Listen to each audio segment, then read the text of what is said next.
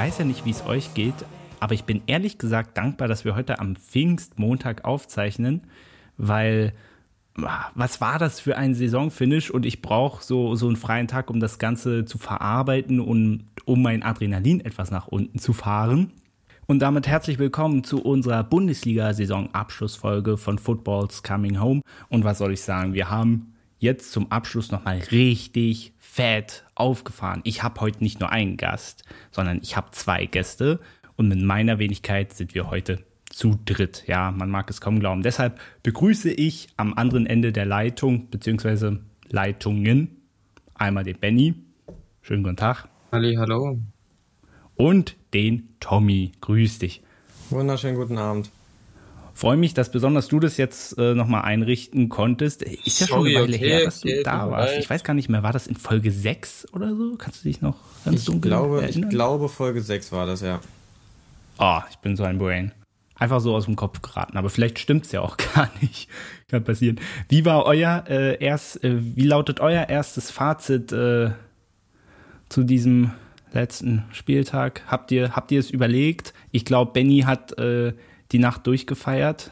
Ja, das kann man so sagen. Es waren ähm, intensive Stunden nach Abpfiff, sagen wir es mal so. Das glaube ich.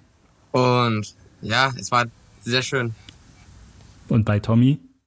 Ja, also ich habe äh, hab mir das Abschlussspiel von Dortmund gegen Leverkusen angeguckt und da habe ich sehr schöne Momente gesehen, die, die ich nicht schlecht fand. Ähm, also zum Abschied von den drei Spielern, also Bender, äh, die Bender-Zwillinge, Piszczek und dann von Daniel Gräfe. War schon nicht schlecht. Manuel. Manu, Manuel, aber, ja, aber Manuel, ja, Manuel. aber, aber passt schon. Ja. Vielleicht hat er auch einen Bruder, der Daniel heißt. Schau. kein Ding passiert. Ähm, ihr habt keine Konferenz, also gut, bei Benny kann ich es verstehen, aber ich meine, also selbst ich als Bayern-Fan, ich habe Konferenz geguckt.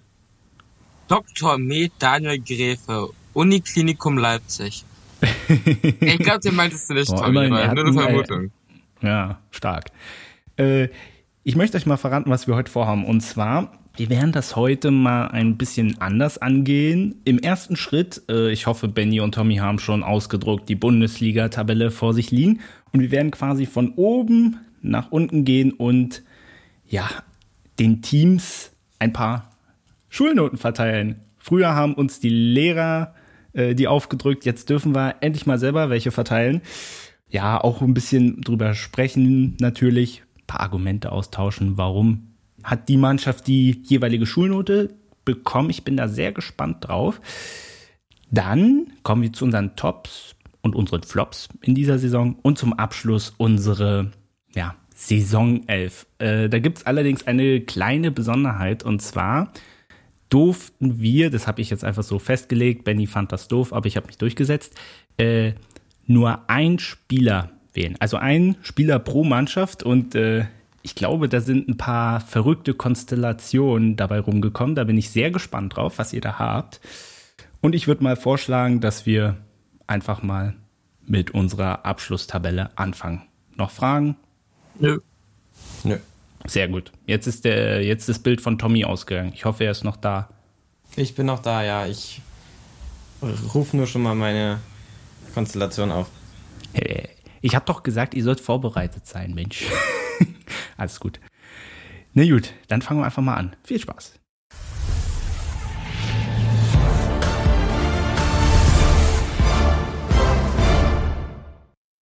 Jetzt ist es soweit. Wir sprechen quasi über die Visitenkarte der Saison 2020-21, wie man in FIFA immer so schön sagt. Ne? Könnt ihr euch noch dran, könnt ihr euch dran erinnern, dass das da immer gesagt wird? Mhm. Eigentlich, eigentlich voll komisch, oder? Nee, ja. kann ich nicht. Echt nicht. ähm, wir, wir gehen mal folgendermaßen vor, äh, damit es nicht zu ausführlich wird habe ich äh, beschlossen, dass wir das sozusagen, ja, jeder äh, spricht etwas ausführlicher über einen Club und gibt dann die Schulnote und die anderen sagen dann ihre Schulnote und können dann eventuell noch ergänzen dazu. Äh, ich bin mal ganz kackfrech und fange mal äh, mit dem Bayern an als Bayern-Fan. Ich hoffe, es ist in Ordnung, kommt kein Widerspruch. Ja. Ausnahmsweise. Der FC Bayern München, ja, zum neunten Mal in Folge äh, deutscher Meister. Ich äh, sag mal erst meine Schulnote und zwar eine 2 minus. So, warum? Ja, Benny hat schon ges entsetzten Gesichtsausdruck. Ähm, fangen wir mal mit dem Sportlichen an. Man ist deutscher Meister geworden, man hat die Clubweltmeisterschaft geholt, man hat zweimal den Supercup äh, gewonnen.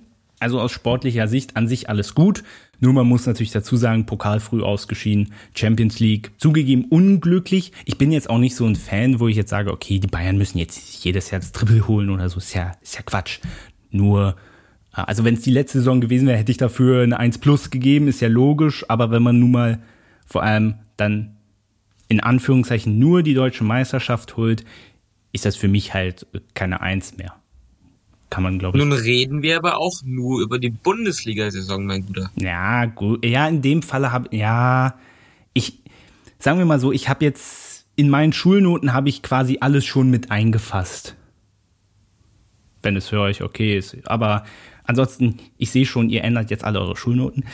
Ähm, hm, aber ich habe ja auch gesagt, äh, dass ich man nicht so allein nur aufs Sportliche eingehen möchte. Und, äh, und zwar finde ich, also erstmal hat man den riesigen Fehler gemacht, Miroslav Klose zu vergraulen, Hermann Gerland auch ein wichtiger Part über Jahre, der hat, der hat Heinkes, der hat Guardiola, der hat Van Raal, der hat alle überlebt. Und dass man für ihn jetzt keine Verwendung mehr hat. Nagelsmann hat auch heute gesagt, äh, dass es ihn überrascht hat. Also er hätte durchaus noch eine Verwendung für Hermann Gerland gehabt. Von daher muss ich mich dann natürlich fragen, äh, was ist da falsch gelaufen? Dann in der gesamten Kommunikation ja auch zwischen Bratze und Hansi Flick. Äh, natürlich sind da beide schuld dran gewesen. Trotzdem hat man versemmelt aus meiner Sicht. Äh, dass man mit Boateng nicht noch ein Jahr drangehangen hat, finde ich, ist eine riesige Fehlentscheidung. Auch das ganze Drumherum mit Alaba, die ganze Kommunikation einfach ist einfach schlecht gelaufen. Die Neuzugänge, gut, bis auf Leroy Sané und Choupo-Moting, alles Totalausfälle bis hierher. Und von daher, ich, mir fällt gerade auf, ich zähle so viele negative Sachen aus. Eigentlich ist noch komisch, dass noch einer 2 Minus geblieben ist. Aber so im Gesamten gesehen, ja, komme ich zu dieser Note. Widerspruch? Noch was ja, hinzufügen? Ja. ja. Für mich kann eine Bundesliga-Saison, die mit der Meisterschale endet, nur eine Note 1 sein. Punkt. Na gut, ich habe es ja jetzt aber auch im Gesamten. Äh, dann frage ich dich mal, wie würdest du denn das Gesamt bewerten? Wenn du alles mit reinzählst. Ich meine, man hat das Megatalent Thiago Dantas ausgeliehen. Das ist schon ein sportlicher Erfolg gewesen in meinen. Nein. Der jetzt wieder nein, ich, zurück zu Lissabon geht, ja. Nein, ich, ich, ich verstehe deine Argumentation schon, aber ich finde reiner sportlicher bezogen, das ist eine Eins. Ja, aber ich habe ja gesagt, man muss auch das Drumherum mit einbeziehen. Deswegen wird meine Schalke-Note ja auch so extrem schlecht ausfallen. Gut, das, also, ich glaube, da gibt es eh nur eine mögliche Note, die man da geben kann. Aber ja, aber so weit sind wir noch nicht. Das ist ein anderes, ja. was dauert noch ein bisschen. Was hast du denn, Benny, für eine Note gegeben? Der Bayern. Also, ach so, eine Eins. Also. Eine Eins. Ja, ja, du hast eine ja, Eins. Tommy? Ich habe äh, auch eine Eins gegeben. Oh, ich bin also, hier der Kritiker. Weil ich habe jetzt auch, auch die äh, Bundesliga an sich also bei Bayern habe ich jetzt nur die Bundesliga an sich genommen. Da habe ich äh, eine Eins gegeben. Also, weil wenn man mit einer Meisterschale rauskommt. Okay, äh, dann präzisiere ich nochmal, vielleicht äh, auch so, dass äh, auch die anderen Wettbewerbe vielleicht mit einbeziehen. Also, ich finde, weil das ist so wichtig, weil dann nur auf die Bundesliga zu gucken, äh, also wenn vor allem die Vereine auch international unterwegs waren, äh, so zum Saisonabschluss. Ich glaube, da braucht man so ein bisschen auch so ein größeres Gesamtbild. Äh, ich würde mal Benny bitten, dass er ein bisschen was zu RB Leipzig sagt. Wie ist deine ausführliche Analyse dazu? Und was ist deine Schulnote von? Bei RB habe ich auch zwischen, zwischen zwei Noten geschwankt, zwischen einer 1 und einer 2. Weil zum einen denke ich, eine Vizemeisterschaft ist für jeden Erfolg, den ich bei München heißt, für jeden Verein, so, für jeden Verein, den ich bei München heißt, ein großer Erfolg. Und glaube ich aber auch, dass RB prinzipiell schon mehr oder weniger die, die Schale anvisiert und gern mal die Bayern ärgern würde, über eine ganze Saison lang. Und wenn man dann natürlich noch die Personalie Johann Nagelsmann, die verloren geht, mit einberechnet, ja, war die Saison auch nicht eins würdig. Dementsprechend würde es da auf eine zwei gehen. Wow, ich merke gerade, ich war extrem kritisch. Was hast du, Tommy? Ja, also ich bin, äh, bin da voll bei Benny. Also er auch Vizemeister und ähm, so weit sind sie jetzt von den Bayern nicht unbedingt weg gewesen. Nur Vor allen 13 Dingen nicht in der Punkte. Hinrunde. Äh, deswegen bin ich jetzt auch zwischen 1, 1 und 2 und deswegen habe ich eine 2 plus gegeben. Wow. Okay, äh, ihr werdet jetzt äh, vermutlich in Ohnmacht fallen. Ich war sehr, sehr kritisch. Ich habe eine 3 plus gegeben. Und zwar aus folgendem Grund. Also erstmal natürlich kann man nicht erwarten, dass die Leipziger Meister werden. Das ist keine Frage. Ähm, trotzdem, man war im Pokalfinale, hat das vor allem in den ersten 45 Minuten jämmerlich verloren. Und äh, gerade auch, weil ja Nagelsmann gesagt hat, er möchte mit Leipzig Titel holen. Das hat er jetzt zum Abschluss auch nicht geschafft. Im Pokal war die Chance sehr realistisch. Da waren sie im entscheidenden Moment nicht da. Dann ein großes Problem, was sich so durch die Saison gezogen hat, aus meiner Sicht, war, dass sie keinen richtigen Stürmer hatten. Das hat man im Finale, im Pokalfinale besonders gesehen. Und natürlich kann man jetzt, äh, wenn man aus Champions League abschneiden guckt, natürlich kann man sagen, ist doch keine Schande, gegen Liverpool rauszufliegen. Äh, grundsätzlich gehe ich da auch damit d'accord. Was mich aber, und das ist mir so aufgefallen, als ich mich damit beschäftigt hat, aber unfassbar enttäuscht hat, dass man, dass man doch gegen Liverpool rausgeflogen ist, weil die Reds in der Phase nicht gut drauf waren. Und im Jahr davor, als die Leipziger ins Halbfinale gekommen sind, hätten sie Liverpool geschlagen. Bin ich mir ziemlich sicher. Und gerade weil die Chance so groß war, war ich dann von den zwei Auftritten insgesamt schon etwas enttäuscht. Deswegen vielleicht, vielleicht hätte ich auch hier eine 2 Minus geben können, aber sagen wir mal die sehr harte Note. Könnt mir auch gern widersprechen. Ne, wir, wir haben ja unsere Noten schon gegeben, also es ist äh, halt immer ein bisschen unterschiedlich. Jeder, jeder ist ja in der Schule nicht anders. Jeder Lehrer entscheidet anders und in dem Fall ist es bei uns auch anders. Jeder, jeder von uns gibt eine etwas andere Note. Um, umso gespannter bin ich dann, was du beim BVB gegeben hast, Tommy. Das ist ja jetzt nun absolut dein Part. Ja, also äh, ich muss sagen, ich habe äh, hab das so ein bisschen eingeteilt in Hinrunde und Rückrunde und ich muss sagen, bei Hinru Hinrunde bin ich bei Dortmund zwischen drei und vier geschwankt, weil äh, die fast katastrophal war für das, was sie äh, da abgeleistet haben, wo, wo man dann ja auch schon gesagt hat, man muss den Trainer wechseln. Und ähm, bin dann aber, was die Rückrunde angeht, dass man, obwohl man elf Punkte hinten war, ja trotzdem auf die Champions League und auf Platz 3 und den DFB-Pokal bekommen hat, äh, bin ich schlussendlich dann doch bei der Rückrunde auf eine 2 Plus gegangen. Das heißt, ich bin so, stehe so bei, bei 2 bis 2 Minus für Dortmund. Ist, ja, das ist so meine Bewertung dafür. Habe ich tatsächlich auch. Also ich habe eine 2 Minus. Wie sieht's bei Benny aus? Wettbewerbsübergreifend denken stehe ich im Endeffekt auch bei einer 2 da. Ich glaube, Ziel, was ich eh nicht für realistisch halte, aber ist ja jedes Jahr nur mal die deutsche Meisterschaft. Die sie auch in den nächsten Jahren nicht gewinnen werden, aber das ist wieder ein anderes Thema. Deshalb steht ein wahrscheinlich enttäuschender Platz 3 da, trotzdem im Pokal und die Champions League. Deswegen, ich glaube, mit, der- mit der Saison kann jeder Dortmunder halbwegs leben. Recht nach dem wackeligen, ja, wackeligen Start, wackeligen Mittelpart der Saison. Also sie haben es halt, bei mir auch eine Note 2. sie haben es halt hinten raus noch gut gerettet. Und warum ich keine glatte 2 gegeben habe, ähm, natürlich, das ist jetzt auch erstmal nur eine Mutmaßung, aber ich glaube auch, äh, dass sie äh, mit der Verpflichtung von Marco Rose, natürlich, man wird es erst in der nächsten Spielzeit sehen, aber dass das vom Vorstand allgemein zu früh war. Und ich glaube, äh, wenn sie jetzt, wenn sie das jetzt wüssten, würden sie das nicht, äh, glaube nicht nochmal machen. Bin ich mir ziemlich sicher. Und da bin ich ehrlich gesagt auch äh, gespannt drauf, wie das in der nächsten Spielzeit wird, weil ich glaube, ich weiß nicht, Tommy, du kannst ja vielleicht äh, da auch noch mal kurz drauf eingehen. Ich glaube nicht, dass das gut gehen kann, wenn Edin Terzic dann als Co-Trainer, vor allem ist die Frage, an welcher Position steht er denn, weil Marco Rose bringt einen kompletten Staff mit. Also ist er dann Co-Trainer Nummer 3, 4, 5 oder das kann doch eigentlich nicht gut gehen. Und sobald es sportlich nicht läuft, bin ich mir ziemlich sicher, und das haben auch viele Experten und so weiter gesagt, äh, wenn es nicht funktionieren wird, die Kamera wird sofort auf Edin Terzic schwenken. Und wann übernimmt er denn wieder? Hm. Es wird ja auch häufig immer gesagt, naja, sie haben ja mit absichtlich ein, äh, ein Ersatz mit Edin Terzic, weil sie genau die Vermutung haben, dass es mit dem Cheftrainer nicht klappt. Finde ich eigentlich auch komisch, das so öffentlich zu sagen, aber naja. Naja, also jetzt, äh, da stimme ich dir vollkommen zu. Jetzt, wo äh, ich habe dir ja bei der anderen Folge, die wir zusammen gedreht haben, hatte ich dir auch schon gesagt, dass äh, ich finde, dass der Vorstand viel zu früh entschieden hat. Da hatte Edin Terzic gerade fünf Spiele hintereinander gewonnen. Da war an Champions League Plätze und DFB-Pokalfinale noch gar nicht zu denken. Da waren wir noch bei der Champions League. Ähm, da ist, äh, da ist Dortmund ja auch also mehr oder weniger unglücklich ausgeschieden. Und ähm, ja, deswegen bin ich auch der Meinung, dass die jetzt das definitiv nicht nochmal so entschieden haben. Und ich vermute aber, dass Edin Terzic definitiv auf die zweite Stufe kommt.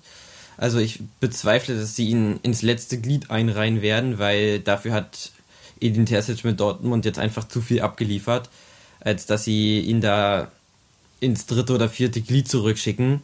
Naja, aber es kommt ja Marco Rose, der bringt ja sein, seine eigenen Leute mit. Ich kann ja jetzt kaum äh, glaub, äh, glauben, dass jetzt Marco Rose jetzt zu seinen Co-Trainern sagt, oh Mensch, der Terzic, der hat einen guten Job gemacht, den mache ich, den mache ich jetzt zu meiner Nummer zwei. Also das kann ich mir irgendwie nicht so ganz vorstellen. Ich kann mir, ich kann mir aber vorstellen, dass äh, Dortmund da ziemlich was äh, oder ziemlich ein Problem damit hätte, wenn, äh, wenn Rose jetzt sagen würde, nee, äh, Terzic ist nicht meine Nummer zwei, weil ähm, Terzic genau aus dem Grund ja jetzt noch bei Dortmund ist.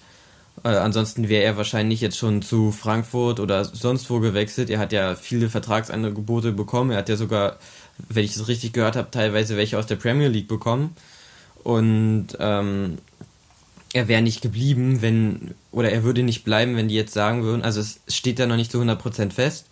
Es ist jetzt die größte Vermutung, so, aber er würde nicht bleiben, wenn, wenn die Chance nicht bestehen würde, dass er auf dem, dem Posten bestehen bleibt. Und deswegen vermute ich mal, hat Rose da nicht so viel, äh, so viel Entscheidungsspielraum. Und ich glaube, dass die Entscheidung ziemlich schnell, also wenn es mit Dortmund nicht, nicht läuft, von Anfang an wird, wird die Entscheidung ziemlich schnell, glaube ich, wieder laufen bei, äh, ja, Terzic, du übernimmst mal bitte, weil Rose läuft doch nicht so wie geplant. Aber dann würde ich wiederum Gegenrede halten und sagen, wenn der Vorstand so eine Macht hat äh, und so in die sportlichen Geschicke, sage ich mal, eingreift, äh, stelle ich mir auch schwierig vor. Aber wie gesagt, es wird eine äh, spannende Kiste werden. Ähm, ich mach mal ja, Ich blick da aus einem ganz anderen Winkel raus. Ich frage mich, äh, wie ist das für die Spieler? Ja, genau. Dein Cheftrainer aus dem letzten Jahr ist jetzt plötzlich dein Co-Trainer, hat dir mehr oder weniger, naja, was ist nicht zu sagen, hat dir viel weniger zu sagen als vorher, ist jetzt nicht mehr der, der, der die Ansagen macht. An wen wenden sich die Spieler? Wen, ja, mit wem sympathisieren die Spieler mehr? Also ich glaube, das wird in Dortmund noch echt spannend, Erst recht, wenn es zu einer sportlichen Krise kommen sollte. Naja, und dann stell dir vor allem mal vor, dann spielt aus irgendwelchen Gründen ein Mats Hummels nicht, ein Marco Reus nicht. Also gerade diese BVB-Größen, zu wem werden die wohl als erstes gehen? Ich kann mir vorstellen, äh, zu ihrem Edin Terzic. Deswegen, ähm, aber ist auf jeden Fall eine spannende Geschichte. Wir werden das in der nächsten Spieltag, äh, Entschuldigung, es gibt keinen Spieltag mehr. Wir werden das in der nächsten Spieltag Zeit definitiv sehen. Ich mache mal weiter mit dem VfL Wolfsburg. Da habe ich eine glatte 2 Champions League erreicht. Ich glaube, ich weiß gar nicht mehr seit wie vielen Jahren, aber wenn man so Wolfsburg und Champions League hört, da denkt man direkt an Kevin de Bruyne oder 2015. 2015. 2015 ja, ist schon eine Weile her tatsächlich. Ich bin ziemlich sicher. Genau eine glatte 2. Warum? Man hat die Europa League gegen AEK Athen verspielt. Deswegen ist es für mich eine 2, aber ansonsten eine gute Saison vom VfL Wolfsburg. Umso bitterer ist es, dass dann wahrscheinlich jetzt auch noch äh, Trainer Oliver Glasner wird ja mit Eintracht Frankfurt in Verbindung gebracht. Äh, also äh, wenn das passiert, wirklich, dann verstehe ich absolut äh, die Welt nicht mehr. Ja. Wie sieht's bei euch aus? Also für mich ist es eine glatte Eins. Ich glaube, wenige haben beim VfL mit der Champions League, der direkten Champions League, ja. es gibt ja noch die Champions League Plätze, gerechnet. Ja. Dementsprechend ist es eine Eins für mich. Das ist ein überragender vierter Platz. Und ja gut, die Personalie Glasner geklärt ist noch nicht, ob es bleibt oder nicht. Das wird spannend. Und wenn, wer übernimmt seinen Posten? Das ist ja auch wieder viel, viel Rätselei in den nächsten Tagen und Wochen. Aber für mich ist es eine glatte Eins. Also ich habe, äh, ich stimme dir da vollkommen zu, David. Ich habe bei äh, Hinrunde 2 minus, Rückrunde 2 plus, äh, ergibt in meinen Augen auch eine glatte 2. Äh, also Champions League Plätze, das am Ende heraus war es nochmal ein bisschen, ähm, ich würde jetzt mal sagen, haben, haben sie es spannend gemacht. Also sie hätten ja theoretisch sogar äh, mit, dem, mit dem Sieg gegen Leipzig und äh, ich weiß, ich glaube, glaube, sie hätten sogar noch die Vizemeisterschaft irgendwie holen können, aber das war, hat sich dann erst am vor oder am vorletzten Spieltag hatte sich das dann, glaube ich, abgeschrieben nach dem, nach dem Unentschieden, wenn ich mich richtig entsinne. Und deshalb am Ende für mich keine Eins, weil, weil man es hinten raus einfach nochmal ein bisschen vergeigt hat, aber mit einer 2 gehe ich vollkommen mit. Ja, und AEK Athen. Ich sage euch, die letzte Hürde AEK Athen. Aber ähm, auch wenn man. Ja, man, man, man hat ja immer wieder von gefährlichen Griechen. Ja, aber äh, auch wenn man bedenkt, dass ja am Anfang also Jörg Schmatke und Oliver Gnas, äh, Glasner bezüglich Kaderplanung, äh, wo man schon die Sorge hatte, oh, äh, jetzt geht's schon früher auseinander. Also, also dafür hat man ja eigentlich das Beste rausgeholt. Also besser geht's ja eigentlich gar nicht. Meister werden ist, sagen wir mal, unrealistisch. Und Champions League-Teilnahme, also eine überragende Saison vom VfL Wolfsburg, muss man mal so sagen. Ich würde mal Benny darum bitten, dass er mit Eintracht Frankfurt weitermacht, weil damit sozusagen diese Konstellation immer klappt und Benny dann Union machen kann. Deswegen bitte ich Benny jetzt mal was zu Eintracht Frankfurt zu sagen.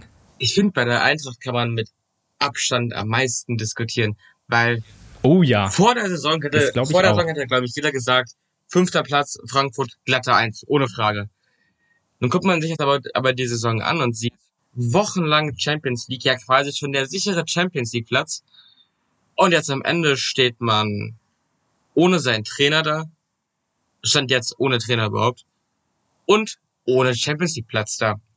Dementsprechend habe ich mich extrem schwer getan, der Eintracht hier eine Note zu geben, die weder gut noch schlecht ist. Dann habe ich im Endeffekt auf eine, auf eine drei von mir selber klein kriegen lassen, weil der fünfte Platz für Frankfurt trotzdem ein überragendes Ergebnis ist. Ja. Wie sieht's bei dir aus, Tommy?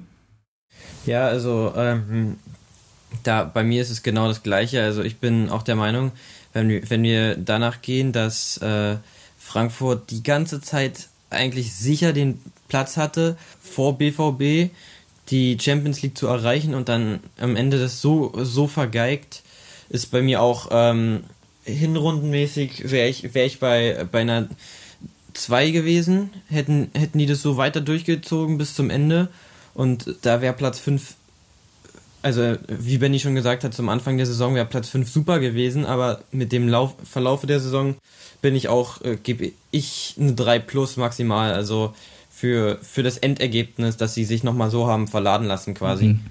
Ich habe tatsächlich, äh, ich bin ja hier offensichtlich äh, der Kritische, ich habe eine 3 minus gegeben. Also ihr habt letztendlich schon, äh, vor allem das Sportliche, alles schon fertig ausgeführt. Was bei mir noch so äh, mit dazu kommt, weiß nicht, ob man das den übel nehmen kann, aber man hat insbesondere äh, bei Friedi Bobic als auch bei Adi Hütter einfach gemerkt, Bobic hat es ja eigentlich sogar wörtlich gesagt, es ist für ihn ein Projekt. Und äh, das hat man jetzt auch gemerkt. Es war, äh, und das ist so das unfassbar Traurige, weil äh, die so viel mit der Eintracht erreicht haben und dann in so einer entscheidenden Phase beide von Bord gehen und Bobic noch mehr oder weniger sagt, ja, es war ein erfolgreiches Projekt. Man merkt also, es hängt da kein Herz dran. Und im Endeffekt finde ich, dass insbesondere als Bobic das gesagt hat, hat er den äh, sozusagen den, den Untergang, will ich jetzt nicht sagen, ich finde gerade kein besseres Wort, äh, hat er mit eingeleitet. Weil ich so den Eindruck hatte, die Mannschaft äh, hat dann gemerkt, okay, wenn die Verantwortlichen schon nicht zu dem Verein stehen, wie sollen wir das denn dann als Spieler? Und es macht mich so unfassbar. Ich meine, äh, man kann Friedi Bobic und Adi Hütter, man kann nicht vorwerfen, dass sie nochmal was Neues machen. Aber so wie sie es letztendlich kommuniziert haben, Adi Hütter hat sogar gesagt, er bleibt bei Eintracht Frankfurt. Das hat er gesagt, mehrfach. Und Stand jetzt. Sorry, also Und dann braucht man sich auch nicht wundern, äh, dass, äh, dass das dann noch so in die Binsen geht. Und, und Fredi Bobic sagt dann ernsthaft, das finde ich ja der größte Witz überhaupt, er sagt noch, für ihn war die Saison eine Eins und er lässt sich das von niemandem schlecht drehen. Also, nachdem er selber dafür gesorgt hat, dass die Eintracht noch die Champions League verpasst hat, nu, durch sein Verhalten, unter anderem, wie gesagt, er war nicht der Einzige, Adi Hütter geht jetzt zu Gladbach und spielt überhaupt keinen internationalen Fußball nächstes Jahr, ja, ähm, dann muss ich mich, da kann ich mich doch nicht hinstellen und sagen, oh, die Saison war eine glatte Eins. Es tut mir auch für die Fans leid, weil man hat eine Saison, die so überragend lief, hat man kaputt gemacht.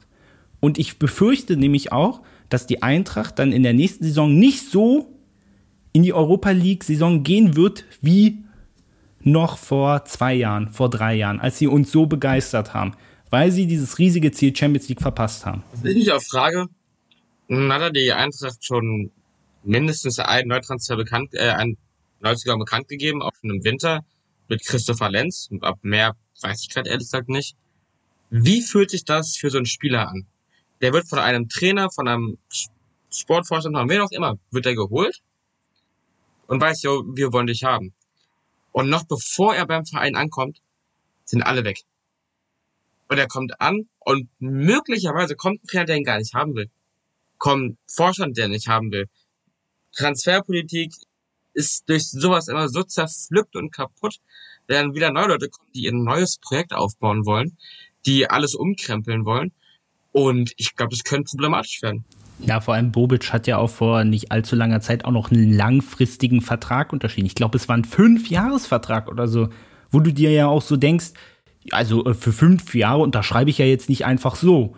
Und in der Konstellation finde ich das äußerst fragwürdig und auch äußerst verwerflich. Und sie haben ihr Image, das, was sie sich über Jahre aufgebaut haben und dass sie die Eintracht groß gemacht haben, das haben sie sich innerhalb von wenigen Monaten zerstört. Und das, obwohl man es in die Europa League geschafft hat. Das finde ich ein bisschen kurios. Aber naja.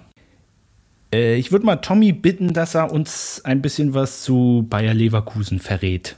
Ja, also ähm, Hinrunde fand ich, hat Bayer Leverkusen noch ziemlich gut mitgehalten.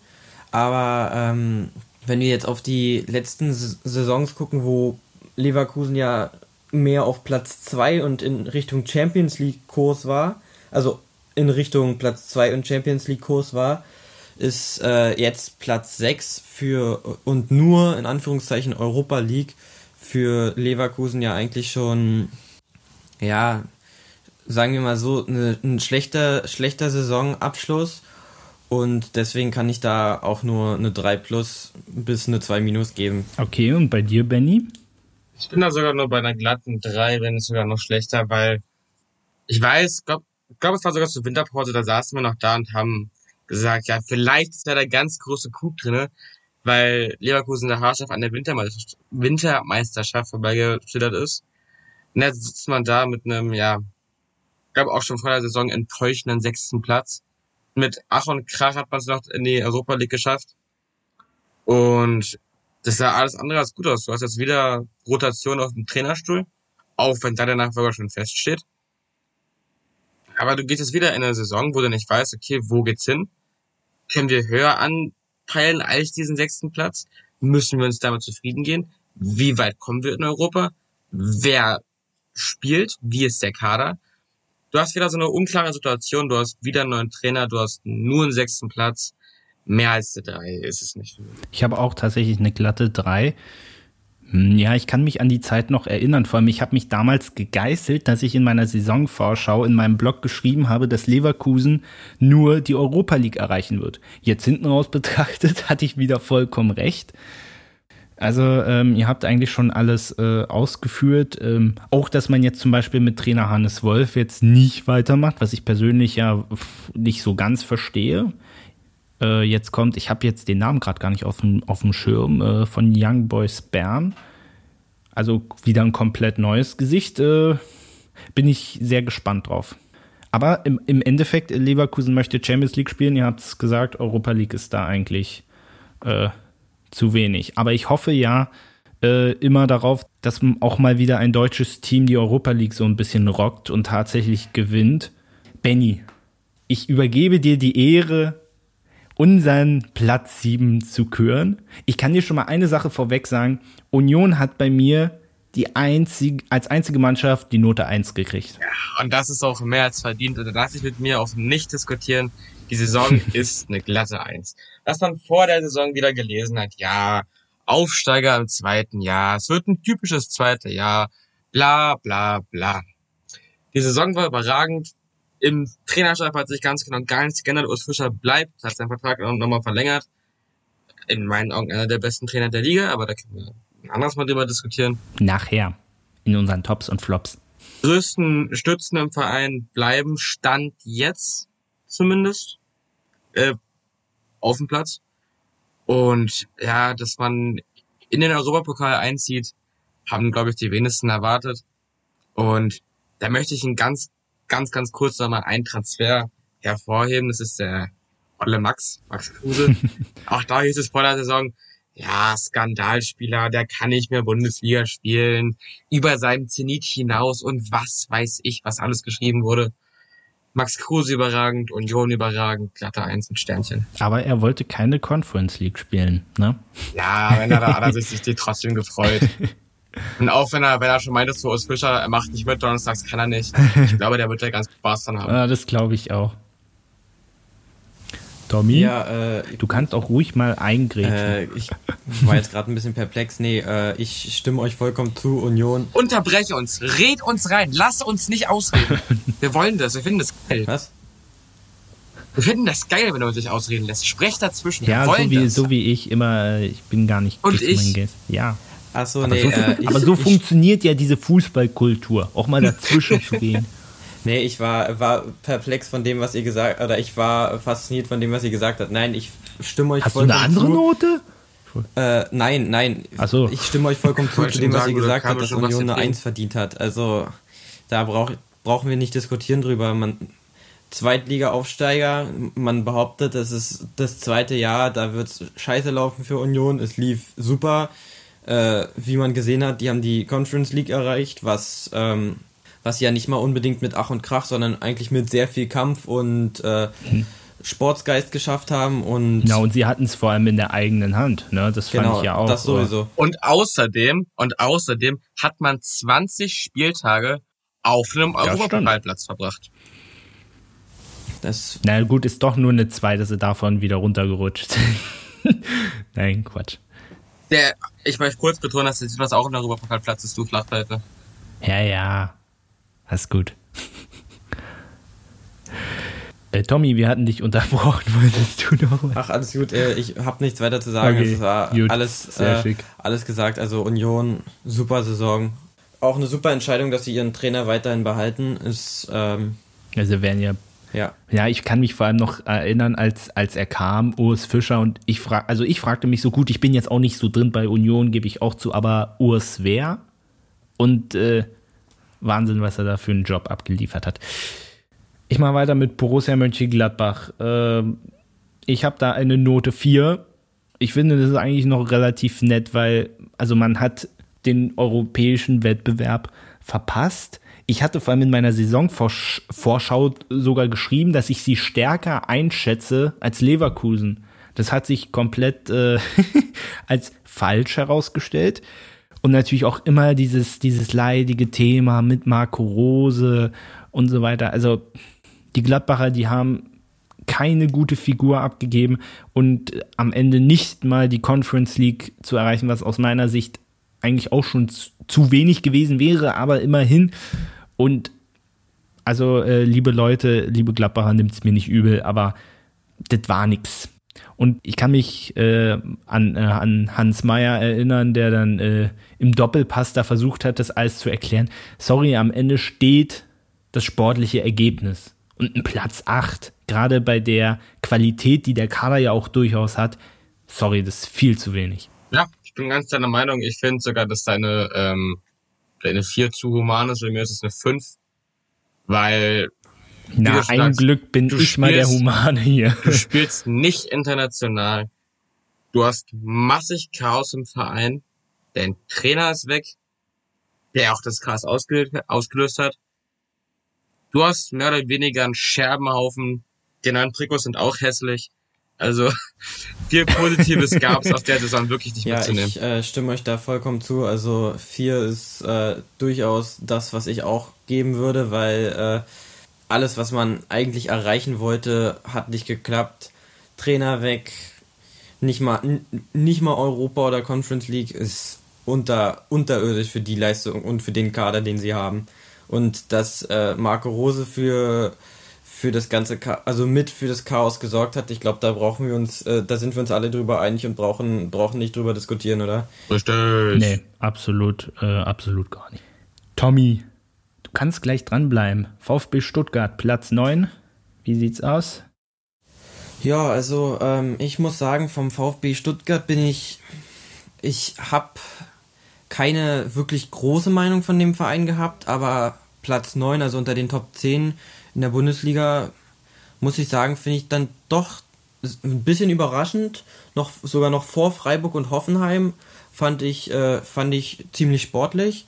Dafür ist von meiner Seite aus eine 2 Minus drin.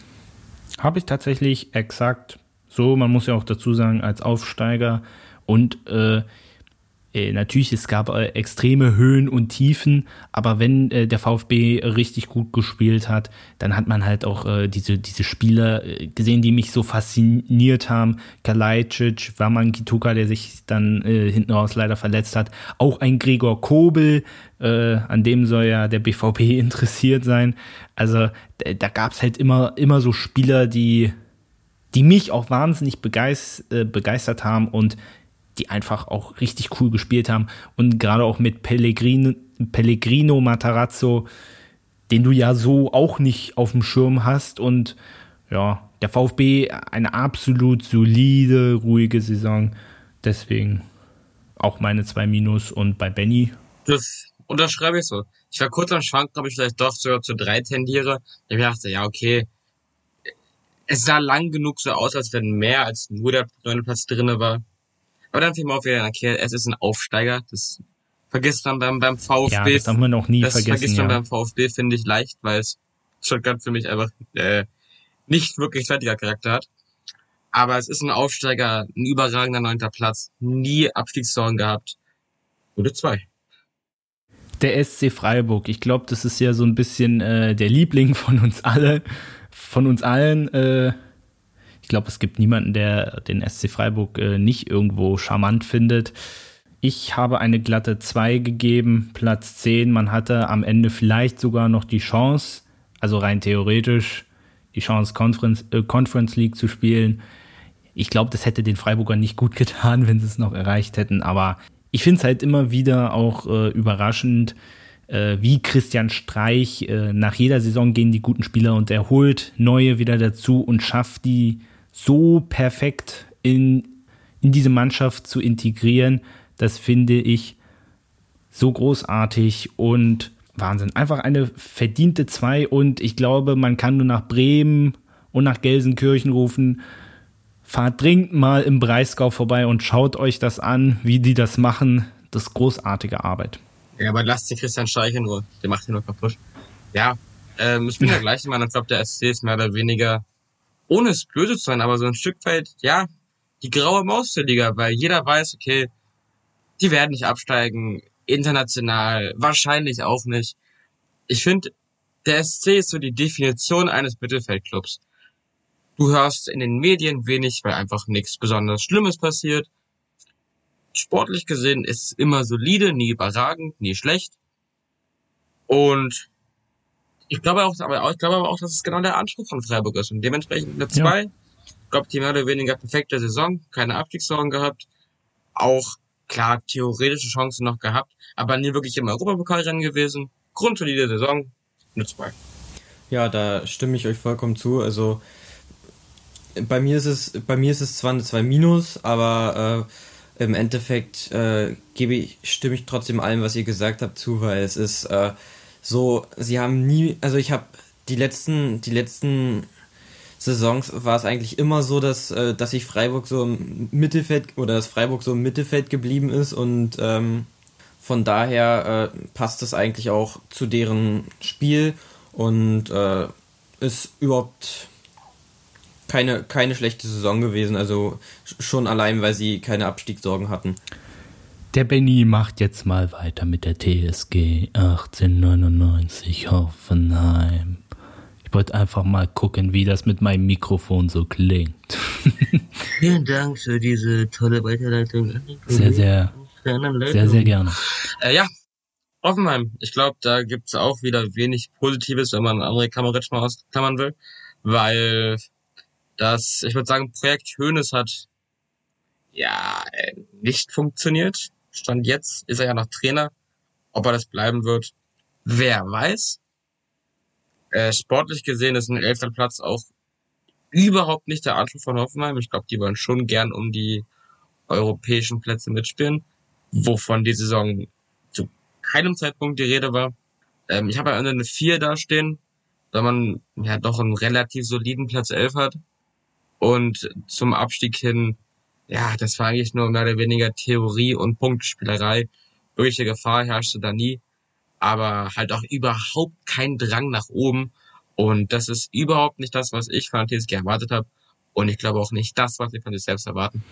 Ich war da erstaunlich human, habe dann eine 3 Minus gegeben, habe aber gerade überlegt, ob ich nicht auf, auf eine 4 gebe. Das Einzige, was ich nur noch anfügen möchte, ist, auch das äh, Abschneiden in der Europa League, also in der Zwischenrunde gegen Molde FK, ja, wo man haushoch, also wenn man nur mal auf die Torschussstatistik guckt, wo man haushoch überlegen war und da nicht weitergekommen ist. Also, äh, sorry, lieber Hoffenheimer, aber äh, das war nix. Also.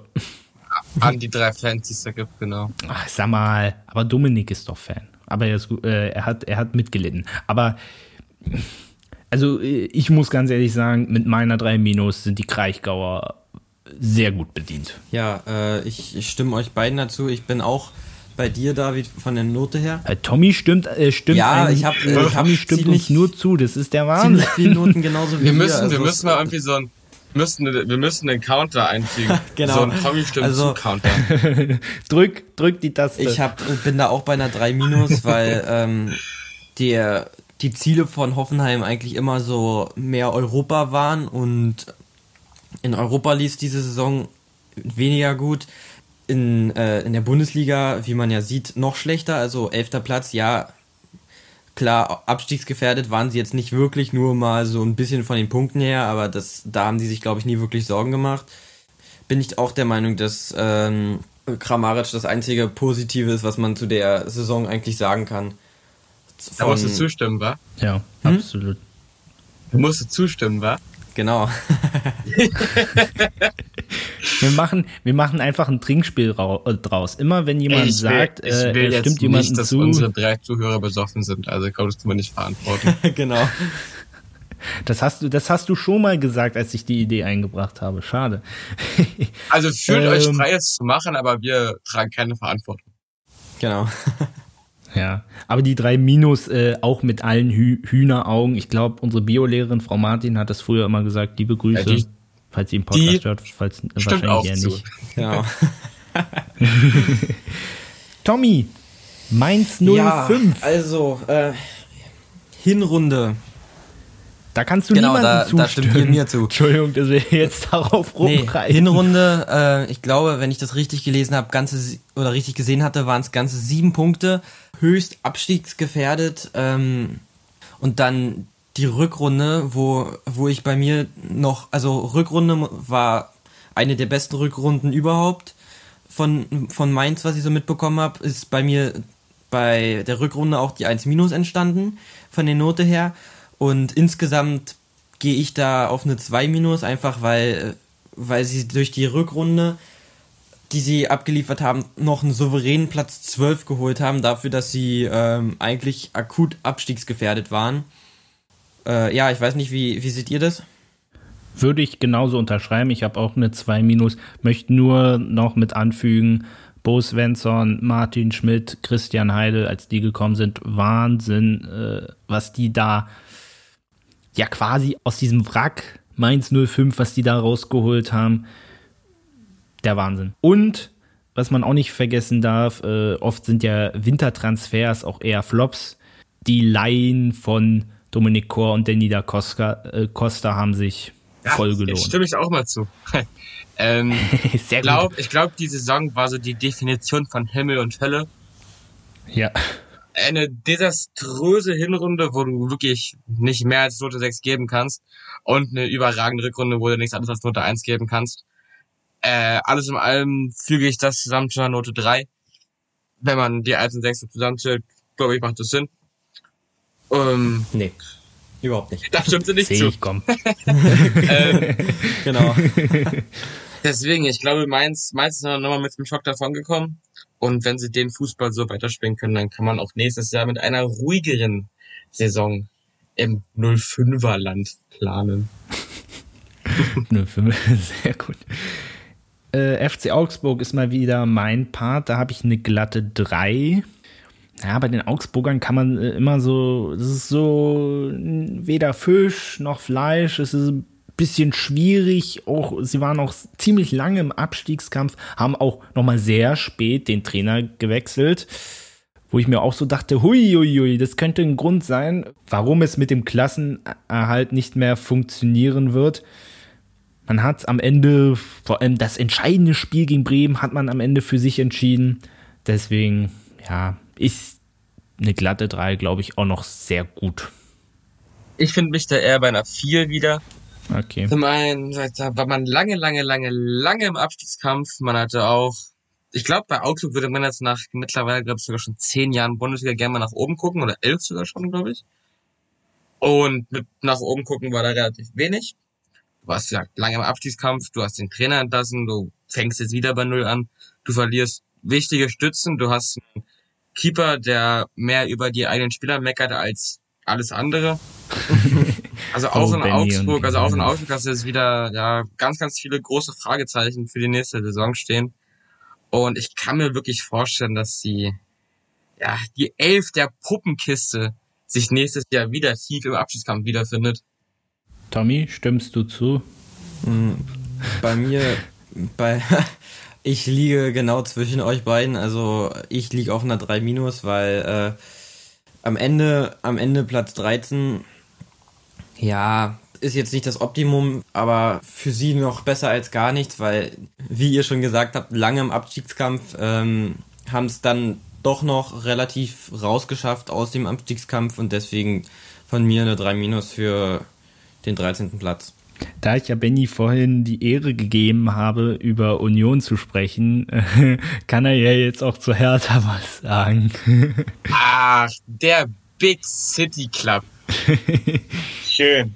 Das freut mich, über, über äh, unsere Charlottenburger Nachbarn reden zu dürfen. Ja, Oh, oh, darf ich Ähm, mal kurz, darf ich kurz was einwerfen? Äh, Ausnahmsweise, hat, ausnahmsweise. hat mit Hertha ja was zu tun. Jürgen Klinsmann hat sich ja jetzt tatsächlich äh, für Tottenham als Trainer angeboten. Wenn das passiert, springe ich aus dem Fenster. Also, Tottenham zeigt auch Interesse, hab ich sogar gelesen. Also David, Oh freu dich, nein, also dass, nein, bald, nein. dass du bald Jürgi Baby auf der Bank also hast in erst kommt Jose Mourinho, ja, und jetzt kommt als Oberknaller Jürgen Klinsmann. Wirklich, äh, dann, dann, kann, äh, dann, dann hole ich Daniel Levy persönlich daraus. Also, wenn er das macht, sorry, okay, Benny, äh, jetzt habe ich mich genug aufgeregt, jetzt kannst du gerne was du Club. von der Hertha hältst. Ähm, ich sag schon mal so, es ist keine Note 6, dafür hat man ja den, äh, das große Ziel, den Klassenerhalt erreicht. es ist für mich nur eine 5, weil, wie Paldada so schön meinte, du hast einen Haufen Egoisten auf dem Platz stehen und keine Mannschaft. Sprich, die Kaderplanung war unterirdisch, so wie alles andere in dem Verein, aber auch das ist wieder ein anderes Thema. Ähm, deine Neuzugänge haben nahezu überhaupt nicht gezündet. Du hast deinen Trainer entlassen, Bruno Labbadia, Der siehst du, kannst dich schon gar nicht mehr daran erinnern. Bruno! Bruno! Siehst du, Bruno. Ja, du hast, du hast wieder einen Trainer entlassen. Du hast jetzt zum 20. Mal Paldada auf der Bank sitzen. Und stehst jetzt wieder bei Null. Du weißt, du hast einen Kader, der so nicht funktioniert. Du musst wieder ganz verändern. Du musst wieder ganze Geld in die Hand nehmen. Du musst definitiv Spieler verkaufen und riesige Transfer, ein riesiges Transfer-Minus äh, entgegennehmen. Was Olle Wind Horst jetzt nicht stören wird, aber trotzdem sollte man jetzt zu erwähnen. Du spielst nicht mal annähernd auf deinen Erwartungen. Und ja, ich, also mit, mit, mit ganz viel Pech Hertha jetzt hier äh, in zwei Tagen in der Relegation auf dem Platz. Also mehr als eine 5 kann ich für den Big City Club da wirklich nicht da lassen. Ich habe Ja. da eine. Entschuldigung, Tommy, bist sofort dran. Ich habe da eine 4 gegeben. Wohlwollend, sagen wir es mal so. Das, Das überrascht mich jetzt sehr, aber erklär mal. äh, und zwar, also, äh, was ich. Du, du hast es eigentlich schon richtig ausgeführt. Was, was mich äh, relativ positiv gestimmt hat, dass man äh, für mich sehr überraschend gut aus der Quarantänezeit kam. Das war so das, was ich ein bisschen wohlwollender bewertet habe. Natürlich, wir haben ja auch in der letzten Folge, Benny, du äh, wirst dich noch daran erinnern, auch drüber gesprochen, dass das jetzt auch nicht die Gegner waren, äh, die eigentlich so Herthas Anspruch entsprechen. Ja, aber äh, trotzdem, ja, aber alles andere, äh, man wollte nach Europa, war eigentlich nicht ganz bis zum Schluss im Abstiegskampf, aber Ich ja, meine, man, man sagt ja auch immer So- Sandhausen, das Mailand Deutschlands. Von daher war man ja schon nah dran. Ja, also bei Hertha Ja. schwank ich auch zwischen, habe ich auch geschwankt zwischen einer 4 und einer 5, weil es einfach äh, eine desaströse Saison war.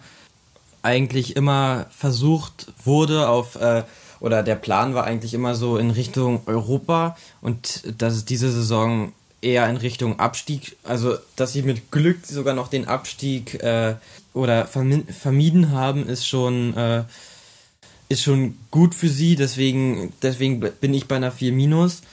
Ja, also viel Also Positives das- kann man zu Hertha auch nicht sagen. Also wenn du das mal geografisch nennen würdest, äh, denkt euch mal Berlin und ähm, das europäische Geschäft war quasi in Neu-Delhi. Also, Oder in Köpenick.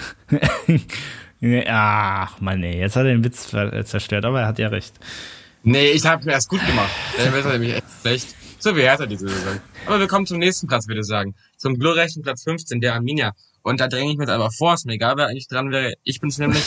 ähm, ich gebe der Arminia eine Eins, weil ich glaube, der Klassenerhalt war logischerweise das Ziel, aber nicht unbedingt oder von vielen nicht gerade als realistisch angesehen. Die Arminia war der größte, große Außenseiter, auch wenn sie als Meister aufstiegen, aber finanziell gesehen der mit Abstand schwächste Club der Liga, hat sich dann am Ende aus eigener Kraft gerettet auf Platz 15. Die Trainerentlassung von Uwe Neuhaus gibt den Ganzen schon einen kleinen Kick in der Krone, aber ich glaube trotzdem ist bei Bielefeld jeder zufrieden mit dem 15. Platz und ich gönne es den Fans so sehr. Wie bitter werden das gewesen, wenn die das erste Mal seit, ich glaube, zehn Jahren wieder in der Bundesliga Ja. spielen. Kein Fan war jemals da und die steigen wieder ab. Ich gönn's dir. Arminia. Und vor allem jetzt ist es ja auch realistisch, dass in der nächsten Saison dann wieder Fans da sein werden. Deswegen äh, eine, eine echt schöne Geschichte. Trotzdem, äh, ich bin, um eine Eins zu geben, da muss bei mir schon wirklich alles perfekt sein und ich hätte eine Eins gegeben, wenn es die Arminia so, so schwierig, äh, und du hast ja auch recht, so schwierig es gewesen wäre, normal den Klassenerhalt äh, zu schaffen. Also haben sie ja, aber sagen wir mal so solide, dass du nicht bis zum Schluss im Abstiegskampf bist. Da hätte ich eine Eins gegeben, aber äh, deswegen habe ich jetzt äh, eine 2 minus. Minus aus dem Grund, den du auch schon genannt hast, äh, die Entlassung von Uwe Neuhaus, die ich auch relativ fragwürdig fand. Am Ende muss man da aber auch sagen, man hat es mit Frank Kramer geschafft. Der Ja. Erfolg gibt den Recht. Von ja. daher, äh, aber ich denke, mit einer 2 Minus, ich glaube, das geht auch in Ordnung. Bei dir, Tommy? Ja, ich bin, ich bin bei einer, bei einer glatten 2, weil äh, für mich, für mich auch gerade aufgestiegen und äh, sie haben es geschafft, den Klassenhalt zu machen aus eigener Kraft, auch wenn, auch wenn sie eigentlich dauerhaft äh, beim Abstiegskampf mitgemacht haben die Saison, aber sie haben es trotzdem am Ende geschafft, den Klassenerhalt zu, zu halten und äh, von, von der sportlichen Leistung selber kann man dafür, dass sie die geringsten finanziellen Mittel hatten, kann man schon eigentlich ziemlich stolz sein als Bielefeld-Fan, Ja. dass, äh, dass sie in der Ja, Bundesliga geblieben Auf jeden sind. Fall ein, ein cooler Verein und man hat es ja auch jetzt an den letzten Spieltagen gesehen, äh, im Vergleich zu den anderen Vereinen, wo wir gleich zu kommen werden. Die wollten das. Die wollten das unbedingt, waren so eine kleinen Mentalitätsmonster und ich fand jetzt auch hinten raus in der Saison, Oh, Marco Reus gefällt das nicht. Marco Reus gefällt das ich gar fand nicht. jetzt auch hinten raus, dass die Arminia mit den besten Fußball gespielt haben.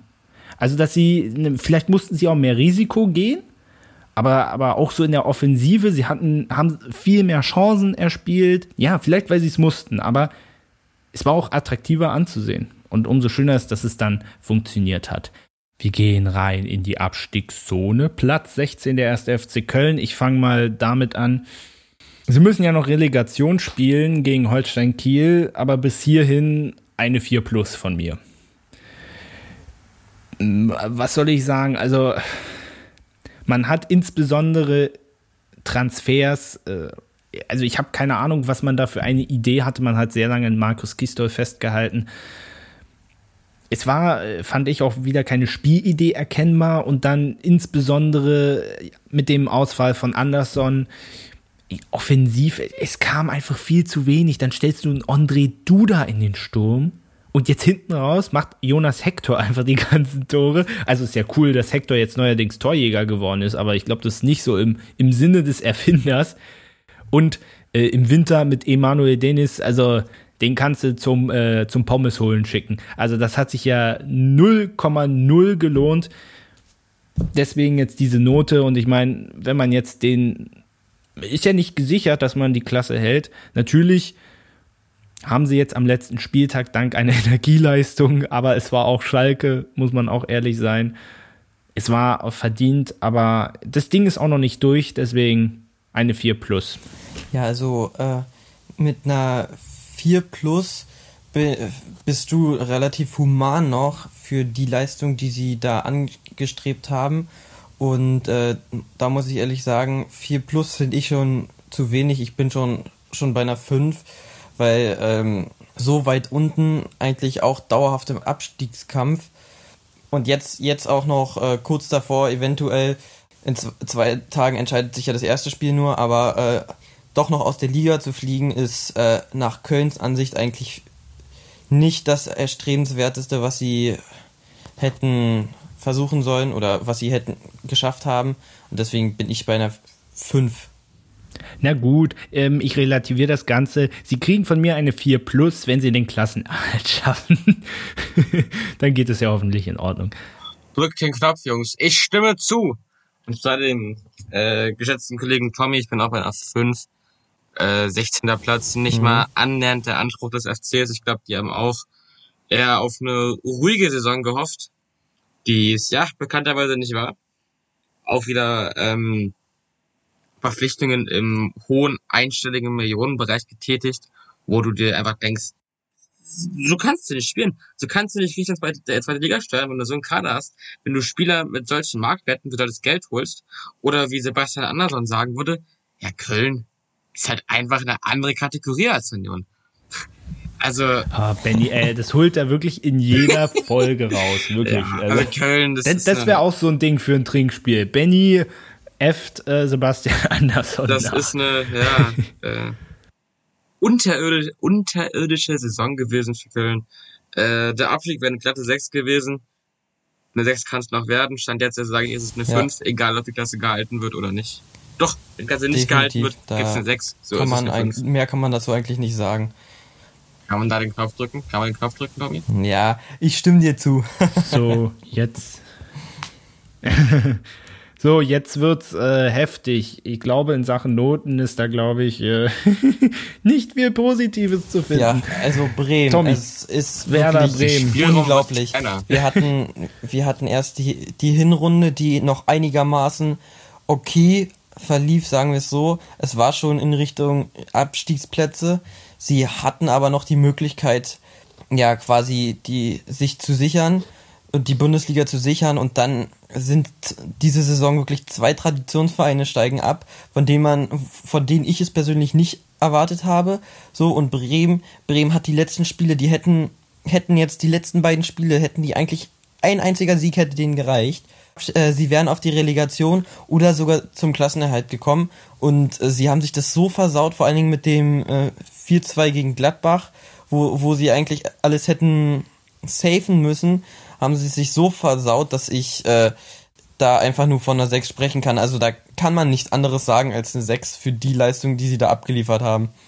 Ja, stimme ich dir absolut recht. Also eine, eine glatte 6. Man hat aus dem letzten Jahr nichts gelernt. Natürlich war es auch so, dass man, was den Kader angeht, nicht viel machen konnte, weil man die finanziellen Mittel nicht hatte. Trotzdem, ähm, man war auf einem sagen wir mal, guten Weg. Äh, der Fußball, den Werder in dieser Saison gespielt hat, der war zu jedem Zeitpunkt nicht ansehnlich, aber das war nicht das Entscheidende, sondern das Entscheidende war, dass man eine Saison solide zu Ende führt. Und ähm, Werder hat zwei riesige Fehler gemacht. Und zwar zum einen, dass sie Trainer Florian Kofeld nicht entlassen haben, als die Entwicklung anfing. Frank Baumann hat äh, am Sonntag beim Doppelpass gesagt, glaube ich, so sinngemäß, dass ähm, als diese Phase begann, dass das Pokalspiel gegen Leipzig sein Endspiel gewesen ist und das haben sie verloren. Aber sie haben mit ihm weitergemacht, weil die Leistung relativ in Ordnung war. Das heißt, man hat diese Entwicklung nicht gestoppt, obwohl man sogar schon im Kopf hatte, einen Trainerwechsel vorzunehmen. Und dann muss ich sagen, das verstehe ich nicht. Aber das allergrößte Übel finde ich, dann eine Woche vor Saisonende dann doch zu sagen, okay, wir machen, geben noch mal einen neuen Impuls. Benny, wir haben das in der letzten Folge besprochen. Wie unfassbar dämlich ist dieser Vorstand? Sorry, das muss ich mal so, so deutlich sagen. Wie kommt man denn auf diese Idee, dass man eine Woche vor Saisonende glaubt, noch etwas verändern zu können? Das ist kompletter Bullshit. Sorry. Und das ist, es ist ja auch immer ganz charmant, klingt ja auch sexy, der Bremer Weg und so. Wir halten an unserem Thema fest. Das Problem ist nur, dass sie jetzt viel zu spät von diesem Weg abgegangen sind. Und äh, das verstehe ich einfach nicht, weil man auch, äh, auch in dieser Saison gesagt hat, man macht mit, mit, mit Florian Kofeld weiter. Und dann entschließt man sich kurz vor Saisonende dann doch nochmal einen neuen zu holen. Ich verstehe nicht, wieso man äh, da auch nicht mal ein bisschen Expertise von draußen reinholt. Die sitzen alle so in ihrem Süff und ihr wisst, wie es ist, wenn man eine Weile nicht gelüftet hat. Es fängt an zu modern. Und genauso ist es bei Werder Bremen. Und man hat diese Entwicklung auch anhand der letzten Saison vorausgesehen. Und man darf ja auch nicht vergessen, man hat letzte Saison die Klasse gehalten. Erstmal, weil man am letzten Spieltag Glück hatte und dann mit zwei Unentschieden gegen Heidenheim dank der Auswärtstorregel die Klasse gehalten hat, was ich eigentlich schon so an sich die größte Un ah, es war, nein, das war nicht, na, das zweite Spiel war dann 2-2. Was war das erste? Nee, dem ist doch gewonnen. Nee. Ja, doch, das ist doch so relativ. Dann ja, google nochmal nach, Benny. Nicht, dass ich was Falsches sage hier. Das wäre ähm, ja. Fatal. Das zweite war. Aber Ach nee, das, nee, das, das war, war das Pokalspiel. Nee, du, du hattest recht. Ich, ich hatte Unrecht, ich hatte das okay. Pokalspiel. Ich wollte schon sagen, nicht, dass ich mich hier so in Rage rede und dann habe ich auch noch Unrecht. Und das finde ich ja, ist ja die größte Unverschämtheit. Du, du hältst die Klasse dank der Auswärtstorregel, obwohl es zweimal unentschieden stand. Und dann lernst du vor allem in dieser Spielzeit daraus nichts. Das ist unfassbar. Und ich kann die Fans auch verstehen, dass die dann gesagt haben, Vorstand raus. Es muss wirklich da jemand Neues hin. Äh, komplett andere Leute. Es geht nicht mehr anders. Es ehrt ja Frank Baumann und Marco Bode, dass sie den Kahn wieder aus dem Dreck ziehen äh, wollen. Aber man hätte es fast in der letzten Spielzeit schon verkackt. Man hat nicht reagiert. In dieser Saison ist man abgestiegen. Und da kann es für mich nichts anderes geben als einen kompletten Neuanfang ja. in Liga 2. Was, ja, äh, und da kann es auch nichts anderes geben als Note 6. Ich glaube, man kann ja. uns drei in den Vorstand setzen, wir stellen da, treffen da ein paar schlauere ähm, Entscheidungen. Ich glaube, die Norddeutsche hat vor rund zehn Wochen geschrieben, ja, Werder hält die Klasse, jetzt kann man für die nächste Saison planen. Ja, Pustekuchen. Wenn man aus den letzten zehn Spielen einen Punkt holt, dann kann sich für gar nichts planen. Das war miserabel. Und ich muss auch ehrlich sagen, mit dem Kader, mit dem Vorstand, mit der sportlichen Leistung, sehe ich Werder auch nicht als Aufstiegskandidat für die nächste Saison. Und Thomas Schaf hat jetzt in seiner Vita einen Abstieg stehen. Das finde ich ja wirklich äh, die größte. Den er relativ wenig kann. Das ist äh, na, das finde ich die größte Perversion überhaupt, dass man ihn dann äh, für einen Spieltag muss er dann noch die Welt retten und dann äh, steigen sie sozusagen und klanglos er ist ab. Halt nicht also Tim Bensko, ne? Genau. Er ist halt nicht Tim Bensko. Äh, was ich noch sagen wollte, äh, meine Mutter, die ist zum Beispiel auch Bremen-Fan und die meinte, dass es vielleicht mal ganz gut tut, dass Bremen jetzt absteigt, dass die vielleicht im Kopf mal klarkommen, dass äh, vor allen Dingen im Vorstand und auch generell die Spieler, dass die vielleicht mal klarkommen, dass ihr Verhalten, die, die sie in, den letzten, in der letzten Zeit hingelegt haben, äh, einfach unterirdisch ist und die mal wieder gerade laufen sollen oder gerade im Kopf werden sollen, was, äh, was, äh, dass man mal wieder richtig Fußball spielen soll und mal wieder lernt, wie man, äh, wie es ist, richtig Fußball zu spielen. Das Ding ist aber natürlich, dass die Spieler, die jetzt da sind, die werden in der nächsten Spielzeit nicht mehr bei Bremen sein, die meisten, bin ich mir relativ sicher. Und Frank Baumann hat es ja auch bisher zumindest abgelehnt, sein, seinen Platz zu räumen. Also ich sehe da ehrlich gesagt auch nicht, wo da eine Erkenntnis, für mich wäre eine Erkenntnis gewesen, dass der Vorstand gesagt hat, okay, wir haben es über zwei Jahre jetzt verkackt, wir machen jetzt den Weg frei im Interesse für Werder Bremen für etwas Neues. Das wäre für mich was gewesen, wo ich gesagt hätte, okay, Ja, aber, aber so, Wölzer, sorry. nehmen wir doch mal einen Fußballaktionär, der noch äh, im Sinne der Fans handelt. Nee, Das natürlich nicht, mehr. aber Das Ding ist ja auch, man, man dachte auch, man dachte auch bei, bei, bei Hamburg, ja, ein Jahr zweite Liga ist wieder ein Neuanfang und dann kommt der HSV wieder. Die gehen jetzt in ihr viertes Jahr zweite Liga. Und bei Bremen, ich, ich kann mir gut vorstellen, aber dass es da gibt ja immerhin, wird. Das ist jetzt einfach in, ja, der- in aber der es gibt ja immerhin Liga jetzt das Nordderby in Liga 2, ist auch nicht schlecht. Also wenn man es mal Also wenigstens ein bisschen, ein bisschen Ja. Charme, ja. Benny äh, schließt die Tabelle mit äh, Schalke 04 ab. Wir haben so viel über Bremen geredet. Über Schalke gibt es eigentlich noch viel mehr zu erzählen. Aber ich denke, da ist auch klar, welche Note man geben kann, geben muss. Was soll ich sagen? Ohne Bewertung. Was soll ich sagen? Schalke ist die Note 6 nicht mehr wert, ich will aber schon die Note 7 einführen, Sechs Minus. weil Genau, ohne Bewertung würde ich da eher. 6 minus 7 mit Sternchen. nicht zum Sport erschienen, Sportsachen Also- nicht dabei gehabt oder so. Ich wollte grad- wollte gerade sagen, nee, nee, hier äh, 6 wegen zu vielen Fehlzeiten. Also, Außer Konkurrenz oder so. Wenn ich das hier wieder sehe, 16 Punkte, 3 Siege in der ganzen Saison, 86 Gegentore. Also, Da, da tun mir ein Das ist nicht die Torhüter leid. Erstligareibung, aber schon am ersten Spieltag gemerkt. Und ich kann nichts Positives sagen. Hm. Ich, ja, ich, ich habe gerade überlegt, ob ich irgendwas Positives nennen kann. Da, Malik Ciao. Das war's. Als Schalke unterirdisch, unterirdisch allesamt. Vorstand, Fans mit ihrem Verhalten, Spieler sowieso. Also, ich sehe bei Schalke Na, vor Was? allem, ich weiß ja auch gar nicht mehr, wie, viele Trainer hatten die jetzt in dieser Spielzeit? Fünf? fünf oder sechs. Sechs, glaube Siehst du, man weiß es, man weiß es schon gar nicht mehr. Das ist schon traurig eigentlich. Dass man schon gar nicht mehr mitkommt, wie viele Trainer sie jetzt eigentlich hatten. Also, ja, Tommy, möchtest du noch was hinzu, hinzufügen? Es ist eigentlich, es war, es war alles scheiße eigentlich. Nee, also äh, viel hinzufügen, viel hinzufügen kann ich nicht. Was ich nur noch sagen will, ist, dass was mich wirklich überrascht hat, ist, ähm, was zum Beispiel auch meine Note bei Frankfurt so ein bisschen, die drei, die ich da hatte, bestehen äh, oder zusätzlich äh, unterstützt ist einfach, dass äh, Schalke abgestiegen, die wissen, dass sie absteigen, die brauchen nichts mehr machen.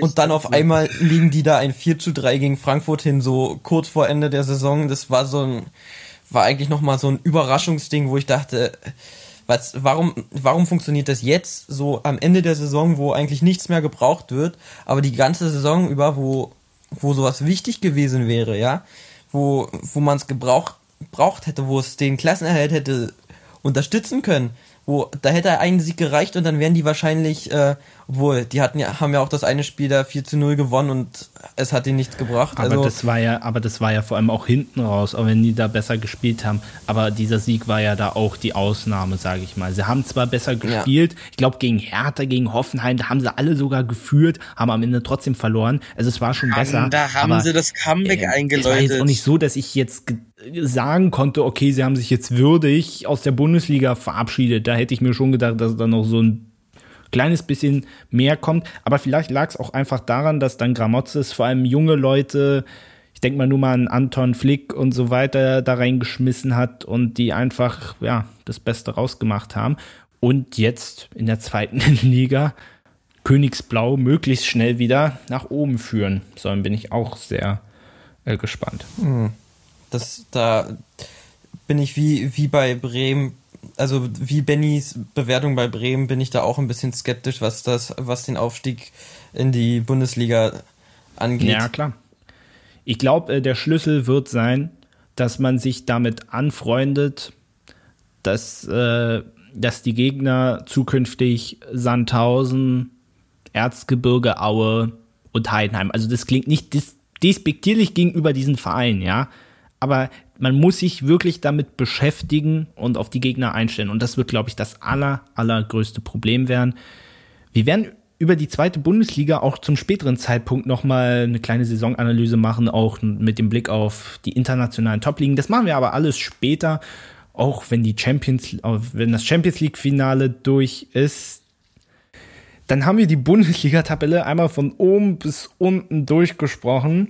Und wir kommen jetzt zu unseren Tops und unseren Flops.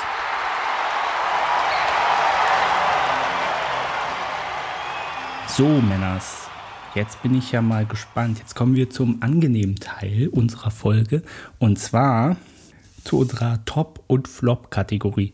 Ähm, wir haben ja bei Trainer, Torhüter, Mittelfeld, Sturm und Abwehr habe ich die Jungs darum gebeten, dass sie mir mal, ja, sagen wir mal, von jeder Kategorie ihre drei Top und Flops verraten. Ich würde mal so machen, dass wir, mm, wir fangen jetzt mal beispielsweise mit Trainer an und jeder verrät gleich hintereinander weg seine drei Trainer. Ich würde mal sagen, dass Benny anfängt. Ich bin sehr gespannt. Ja, also für mich Flop-Trainer der Saison. Die unschlagbare Nummer eins ist David Wagner. Er war da, man muss es merken, er war da. Ja, und eine mittelschwere bis ganz große Katastrophe. Und die Plätze dahinter habe ich einfach mal ganz stumpf gesagt, alle, die nach dem 30. Spieltag kamen. Weil ich werde nie verstehen, wie man auf die Idee kommt, einen Trainer so kurzweilig zu entlassen. Warum man einem neuen Trainer diese Aufgabe antut, einen toten Haufen zu übernehmen, an dem man nichts mehr ändern kann. Deshalb auf Platz 2, 3, 4, 5 und so weiter alle Trainer, die ab dem 30. Spieltag eingesetzt wurden. Okay, aber wir haben ja nur Platz 1 bis 3. Also musste ich schon festlegen, Benny. Nein. Ah, na gut. Ähm, ich würde meine mal verraten. Und zwar auf Platz 1 ist bei mir auch ein Schalke-Trainer, aber nicht David Wagner, sondern Christian Groß. Er war, er war elf Spiele da, hat einmal gewonnen. Ich glaube, ein Unentschieden war auch noch mit dabei. Aber also mit dieser Personalie haben die Königsblauen aber sowas von mal in, ins Klo gegriffen. Es war ja, glaube ich, auch so, dass er dann die Namen der Spieler sogar verwechselt hat. Also, äh, sorry, also ich dachte mir schon bei der Verpflichtung, das kann überhaupt nicht gut werden und ne. Ja, Mann ist die Zukunft. Der hält die Klasse. Definitiv. Auf Platz zwei habe ich äh, Florian Kofeld. Ist für mich irgendwie auch logisch. Also, äh, wenn du bedenkst, er ist vor zwei Jahren, war das, glaube ich, zum Trainer der Saison gekürt worden. Er hat aus meiner Sicht, äh, natürlich hat der Kader, wir haben es ja vorhin angesprochen, auch nicht viel mehr hergegeben. Trotzdem, er konnte die Entwicklung nicht stoppen, deswegen auf Platz zwei und auf Platz drei habe ich Marco Rose. Wenn du mal Vergleich zur letzten Saison siehst, jetzt Gladbach nur auf Platz 8 und auch so, äh, wie er jetzt zum BVB gegangen ist, er hat nichts Unrechtes gemacht, gar keine Frage. Trotzdem, ich meine, Gladbach, die spielen jetzt nicht mal Conference League und sich da auch so zu verabschieden. Deswegen auf Platz 3 meiner Flop-Liste. So, Tommy, wen hast du da? Ja, also ähm, bei, ich muss dir, David, muss ich tatsächlich bei allen drei Plätzen zustimmen. Besonders, besonders bei Platz 2 mit Florian Kofeld ist es so, ähm, war ich sehr enttäuscht, als ich äh, gesehen habe, die, wie, wie weit nach unten Bremen eigentlich gekommen ist in den letzten, besonders die letzten beiden Saisons eigentlich, also nicht nur diese, sondern auch schon letzte Saison war, war ja schon ziemlich abstiegsgefährdet und diese Saison halt der Abstieg. Und äh, ja, Marco Rose, Marco Rose, nachdem eigentlich klar war, dass er zu Dortmund wechselt, ist eigentlich so gut wie nur noch Absturz gewesen bei ihm.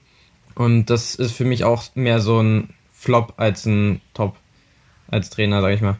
Wie, wer sind denn deine drei Trainer? Na, ähm. Sind die wirklich, sind die genauso wie bei mir? Ja, genau. Nein, nicht wirklich. Doch. Doch, ich fand auch. Oh. Ich fand auch bei Schalke, dass, ähm, also, okay, ich muss Benny auch ein bisschen zustimmen, dass man die ab dem 30. Spieltag eine Mannschaft eigentlich nicht mehr retten kann. Aber bei. Aber da können ja die Trainer auch nichts für, finde ich. Ja, ich weiß da, aber trotzdem. Aber bei äh, Platz 1 Schalke ist schon war, schon, war schon echt. Einfach alle Schalke-Trainer. Ja, Flop-Trainer sind alle, die bei Schalke auf der Bank Genau. so kann man es formulieren. Na gut, gehen wir mal äh, zu den äh, Top-Trainern. Auf Platz 1 ich habe mich ein bisschen schwer getan irgendwie, aber trotzdem habe ich mich dann letztendlich für Hansi Flick entschieden. Ich muss dazu sagen, ich habe keine so richtigen Argumente dafür, aber ich habe auch keine Argumente dagegen. Es war so ein bisschen, ja, wie soll ich sagen? Die Fanbrille. Sag es, wie es ist. Nein, das, das möchte ich, nein, das nicht, aber trotzdem, ich fand jetzt irgendwie niemanden, der jetzt besser war. Auf Platz zwei habe ich Edin Terzic, überraschenderweise. Äh, Benny, Benny, was denn? Lass mich doch mal argumentieren. Also, also erstmal, natürlich, äh, ich kann Bennys komischen Gesichtsausdruck verstehen. Also der Anfang, wir haben es vorhin angesprochen, also da hat man sich gefragt, auch kompletter Fehlgriff. Jetzt muss ich aber sagen, also so wie die Mannschaft hinten raus agiert hat, natürlich man hat es natürlich auch mit sehr viel Glück geschafft, am Ende noch in die Champions League zu kommen. Aber ich finde, ein gerechter Platz zwei, auch wenn Benny mir, ich bin sehr gespannt, wen Benny hat, weil er scheint da eine komplett andere Reihenfolge zu haben. Und auf Platz drei, das wird dich freuen, Benny, aber äh, absolut verdient, Urs Fischer. Ich denke, äh, da braucht man nicht viel zu sagen. So, jetzt, jetzt darf er, jetzt darf Benny mir gerne widersprechen, mich geißeln, was auch immer machen. Also Platz 1 natürlich Urs Baby. Wer ja. 50 Punkte mit Union du holt, der sagst, gehört auf das ist Fanbrille, ja klar. Ruhe, Ruhe. Auf Platz 2, dass du den genannt hast, enttäuscht mich wirklich sehr, ist Bo Svensson. Dass er diesen Totenhaufen aus Mainz nach dieser Rückrunde, äh, Hinrunde noch auf Platz 12 führt, ist überragend. Und da sehe ich Hansi Flick nicht mal in der Nähe von dieser Saison, von der Leistung her. Und auf ich finde aber Bo Svensson, der hat es nur eine Halbserie, deswegen habe ich ihn nicht in meinen Top 3. Eh ich hätte ihn als drinne. vierten genommen, aber er hat es nur anhand einer Halbserie du hast geschafft. Eh das ist drinne. mir zu wenig, um in die Top 3 zu kommen, meiner Meinung nach. Edin Terzic. Wie lange ist der Mann denn im Amt? Oh, eine Halbserie. Ja, ha, länger, aber Mensch. der hat ja auch Titel gewonnen. Er hat ja auch Titel gewonnen. Jetzt kann man Mainz nicht sagen, dass die äh, nicht vorwerfen, dass die jetzt keinen Titel geholt haben, ist schon klar, aber trotzdem. Platz 3. Ja. Olli Glasner. Ja, ist auch eine gute Wahl. Edin Terzic ist übrigens Platz 18. Danke, weiter geht's. okay, also das ist sehr unrealistisch. Na gut, dann hau mal raus, Tommy. Wen hast du? Ja, also auf Platz 1 ähm, habe ich nicht Hansi Flick. Ähm, ich war da war ich so ein bisschen am Überlegen, aber ich muss sagen, ich bin trotzdem, da kommt bei mir wahrscheinlich ein bisschen die Fanbrille mit raus, ist es für mich Edin Terzic. Ähm, auf, ähm, auf Platz 2 sehe ich auch Urs Fischer, der äh, eine super Saison gemacht hat mit Union, also auf, auf Platz 7 am Ende. Conference League ist top. Und auf Platz 3 sehe ich auch Bo Svensson, der aus Mainz ähm, die eigentlich die stärkste Rückrunde seit Saison oder der, seit der Geschichte von Mainz überhaupt gemacht hat, soweit ich das mitbekomme. Und ich fühle mich ja hier, ich, ich fühle mich ja hier wie in einer Diskussion mit Sky Sport. Die haben ja auch als Trainer der Saison Edin Terzic und als Youngster der Saison, wo mir alles hochkam, Yusuf Mukoko. Wo ich mir denke, mir fallen auf Anhieb zwei Spieler ein, die auch in die Kategorie gehören, die besser waren als dieser Junge. Aber hey, Sky Sport und Dortmund, die haben wir eben kleines Verhältnis. Ja, aber das sagen sie dann beim nächsten Mal dann auch wieder, wenn äh, sagen, sagen ganz viele auch über Bayern, dass die ja, mhm. natürlich auch immer. Was, was ich naja. dann immer nur so, jetzt ist ein gutes, äh, was mich dann nur immer wundert, warum Hansi Flick nicht genannt wird, also aus meinem Empfinden heraus, ist da schon so äh, die Entwicklung hin, dass da alle sagen, naja, komm, wenn du mit dem Bayern deutscher Meister wirst, ist nicht mehr besonders. Das finde ich irgendwie, ist finde ich irgendwie schwierig, das dann so als null und nichtig anzusehen. Vor allem, weil er ja auch in dieser Saison natürlich hat keinen Pokal gewonnen, hat keine Champions League gewonnen, aber zweimal Supercup geholt, Clubweltmeister. Natürlich kann man jetzt sagen, okay, ist nicht besonders schwer. Die Titel hat er trotzdem gewonnen und für mich zählt es auch noch in dieser Spielzeit und nicht zur letzten. Aber ich finde aber sehr interessant, was für unterschiedliche Ansichten wir hier haben. Also das finde ich echt krass. Also Hansi Flick, ähm, ich will dir dazu stimmen, dass Hansi Flick an sich einen super, super Job gemacht hat, aber ich, äh, ich habe das eher so aus der Sicht gesehen von wegen, dass die, ähm, die Leute, die eine, sag ich mal, einen Aufschwung nochmal für die, für die Mannschaft gesorgt haben in der Saison. Also, ja klar, man kann jetzt davon ausgehen, Hansi Flick hat über die ganze Saison eigentlich dafür gesorgt, dass, äh, dass Bayern vorne ist. Und, ähm, aber ich finde halt, dass äh, jetzt zum Beispiel Bo Svensson oder Edin Terzic, dass die nochmal dafür gesorgt haben, dass äh, der Mannschaft nochmal ein Aufschwung entgegengebracht wurde, sag ich mal. Äh, oder dass die für einen Aufschwung bei der Mannschaft selber gesorgt haben. Ja, ist ja auch okay. Ich wollte nur noch mal meine. Ja, zumal, hm? zumal, klar, es ist immer leicht zu sagen, mit dem Bayern wird jeder Meister, aber Nico Kovac wird mit Bayern Meister. um oh. hier wieder einen kleinen, kleinen Schuss ja, rauszuhauen. Und ich auch, glaube, ja. ich glaube, also jetzt, jetzt ohne übertreiben zu wollen, ich glaube, wenn du ähm, hier, oder David Wagner auch bei Bayern auf die Bank sitzt, wird ja auch Meister. Weil dieser Kader ist so überragend, das ist mit Abstand der beste Kader der Liga. Und da brauchst keine trainerisch gute Leistung, um den Titel zu gewinnen. Und egal wie gut es Flick gemacht hat, es war mit Bayern und es wird die Leistung immer mindern. Ich bleib trotzdem dabei und ich stehe dazu. Na, aber, aber wir kommen zu den Torhütern und äh, ich sag für mich schon mal vorweg, ähm, vor allem bei den Flops, das waren nicht richtig schlechte Keeper, aber wir mussten halt welche finden. Deswegen äh, reißt uns dann nicht die Hütte ab, wenn ihr die Namen hört. Ich würde mal anfangen, dass Tommy mal seine Flop 3 nennt. Ja, also da bei, bei den Torhütern bin ich mir, äh, habe ich mich ziemlich schwierig getan, sagen wir so, wie, wie du schon gesagt hast. Einmal, ähm, weil halt einfach die meisten Gegentore jetzt passiert, habe ich äh, von Schalke den Torhüter genommen. Also Ralf Fährmann. Hm, genau. Ja, ansonsten von Bremen. Pavlenka. Pavlenka, ja, ist der Name gerade entfallen. Äh, von Bremen Pavlenka an sich ist er eigentlich kein schlechter Torhüter. So, aber äh, es war diese Saison. Aber ich finde es immer schwierig, äh, das immer so nur anhand der Gegentore. Also wen hast du noch? Ich weiß. Und ansonsten noch der äh, bei Hertha. Alex Schwurlo oder Rune Jahrstein? Rune Jahrstein. Wirklich? Okay, interessant. Benny, ja. wen möchte, wen hast du? Ja, na, ich habe mich auch sehr schwer getan. Ähm, dann habe ich, hab ich auch noch einen am Ende genannt. Tut mir leid, David, du wirst mich umbringen, aber es ist nun mal so. Ah. Und das war gar nicht wirklich viel in der Leistung, denn viel messen konnte man nicht. Ich habe Alex Nübel einfach, wenn man, wenn man bedenkt, letztes Jahr auf Schalke wäre er, war er Stammkeeper, war die klare Nummer eins. Wäre auch dieses Jahr gesetzt gewesen, ohne Wenn und Aber. Und jetzt geht er zu Bayern, spielt er ein Spiel und das war's. Und für mich ist er aufgrund dieses Umstandes der Flopkeeper der Saison. Ähm, ich habe mich, äh, also wie gesagt, ich habe mich zu drei breitschlagen lassen, aber äh, wie gesagt, ist alles in Klammern gesetzt mit Flopkeeper und so. Ich habe auf Platz drei ähm, Roman Birki und zwar ganz einfach aus dem Grund, ähm, er ist nicht die prägende Nummer eins nach mehreren Jahren beim BVB, auch in dieser Saison nicht, nicht geworden mit dem Ergebnis, er hat seinen Stammplatz verloren, wird jetzt im Sommer wechseln und äh, von daher hatte er nicht das erreicht und konnte beim BVB nicht die Leistung bringen, wofür man ihn äh, letztendlich gelohnt hat. Deswegen äh, auf Platz drei. Auf Platz 2 finde ich sehr ähnliche Argumentation Alex Schwolo, wobei ich hier noch dazu sage, er ist jetzt neu gekommen. Trotzdem auch so bei der Hertha hm, war man nicht so richtig glücklich mit ihm, hatte ich so den Eindruck. Deswegen, es kann ja noch besser werden, aber jetzt äh, hat er ja auch nur wieder gespielt, weil Jahrstein äh, nicht konnte. Von daher, hm, er war in Freiburg schon mal besser.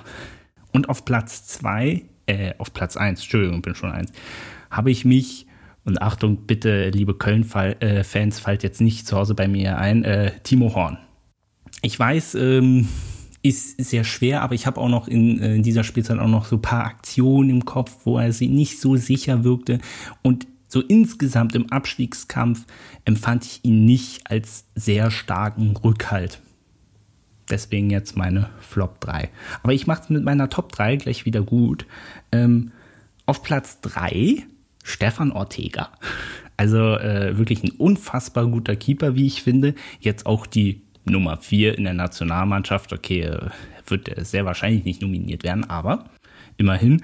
Auf Platz zwei habe ich jetzt, äh, ja, jetzt kann man mir wieder Fanbrille vorwerfen, aber ich habe jetzt Manuel Neuer genommen, ganz einfach aus dem Grund, der wird sich in dieser Saison sicherlich gewundert haben, wie viel er zu tun hat. Und natürlich hat er auch, ich glaube, zwei Fehler oder so hat er gemacht, aber insgesamt ein bombenstarker Rückhalt und es hätte noch öfter ohne ihn hätte es noch öfter geklingelt, bin ich mir sehr sicher. Und auf Platz eins vielleicht auch ein bisschen überraschend, aber habe ich jetzt einfach mal Peter Gulaschi genommen. So, jetzt habe ich viel geredet, jetzt spiele ich mal den Ball rüber zu Benny. Was ist denn deine Top 3? Also ich habe sogar eine Top 4 gemacht, bei mir ist auch Stefan Ortega, wie in der Nationalmannschaft die Nummer 4. Äh, meine, Platz, meine Nummer 3 ist Ruben Castells. Überragende Saison mhm. und viel zu wenig wertgeschätzt in meinen Augen.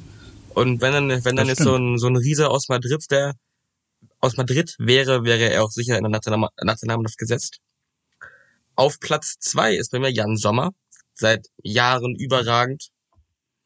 Und für mich der beste Keeper der Liga, der Saison, der Welt ist Manuel Neuer.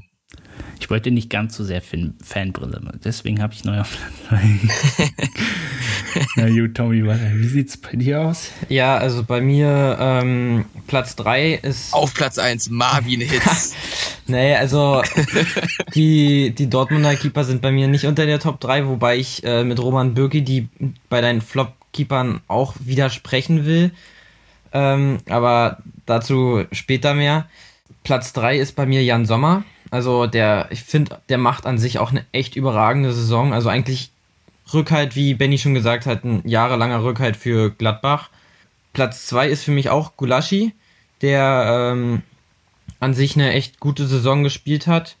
Und Platz 1, ja, Manuel Neuer. Also da kann man. Ah, doch, dann, hätte, dann hätte ich ja Neuer doch auf Platz 1 packen können. Ah, na gut.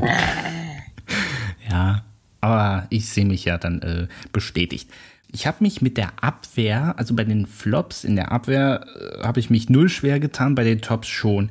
Ähm, Benny, verrat mal deine Flop 3. Ich bin mir ziemlich sicher, wir ticken sehr ähnlich und äh, du wirst da, glaube ich, sehr, wir werden da sehr viel Gemeinsames haben denke ich mal. Ja, ich glaube, über Bunassar und Skodran Mustafi muss man überhaupt nicht ja, diskutieren. Die waren beide, ja, ähm, sagen wir es mal so, nicht Bundesliga-reif.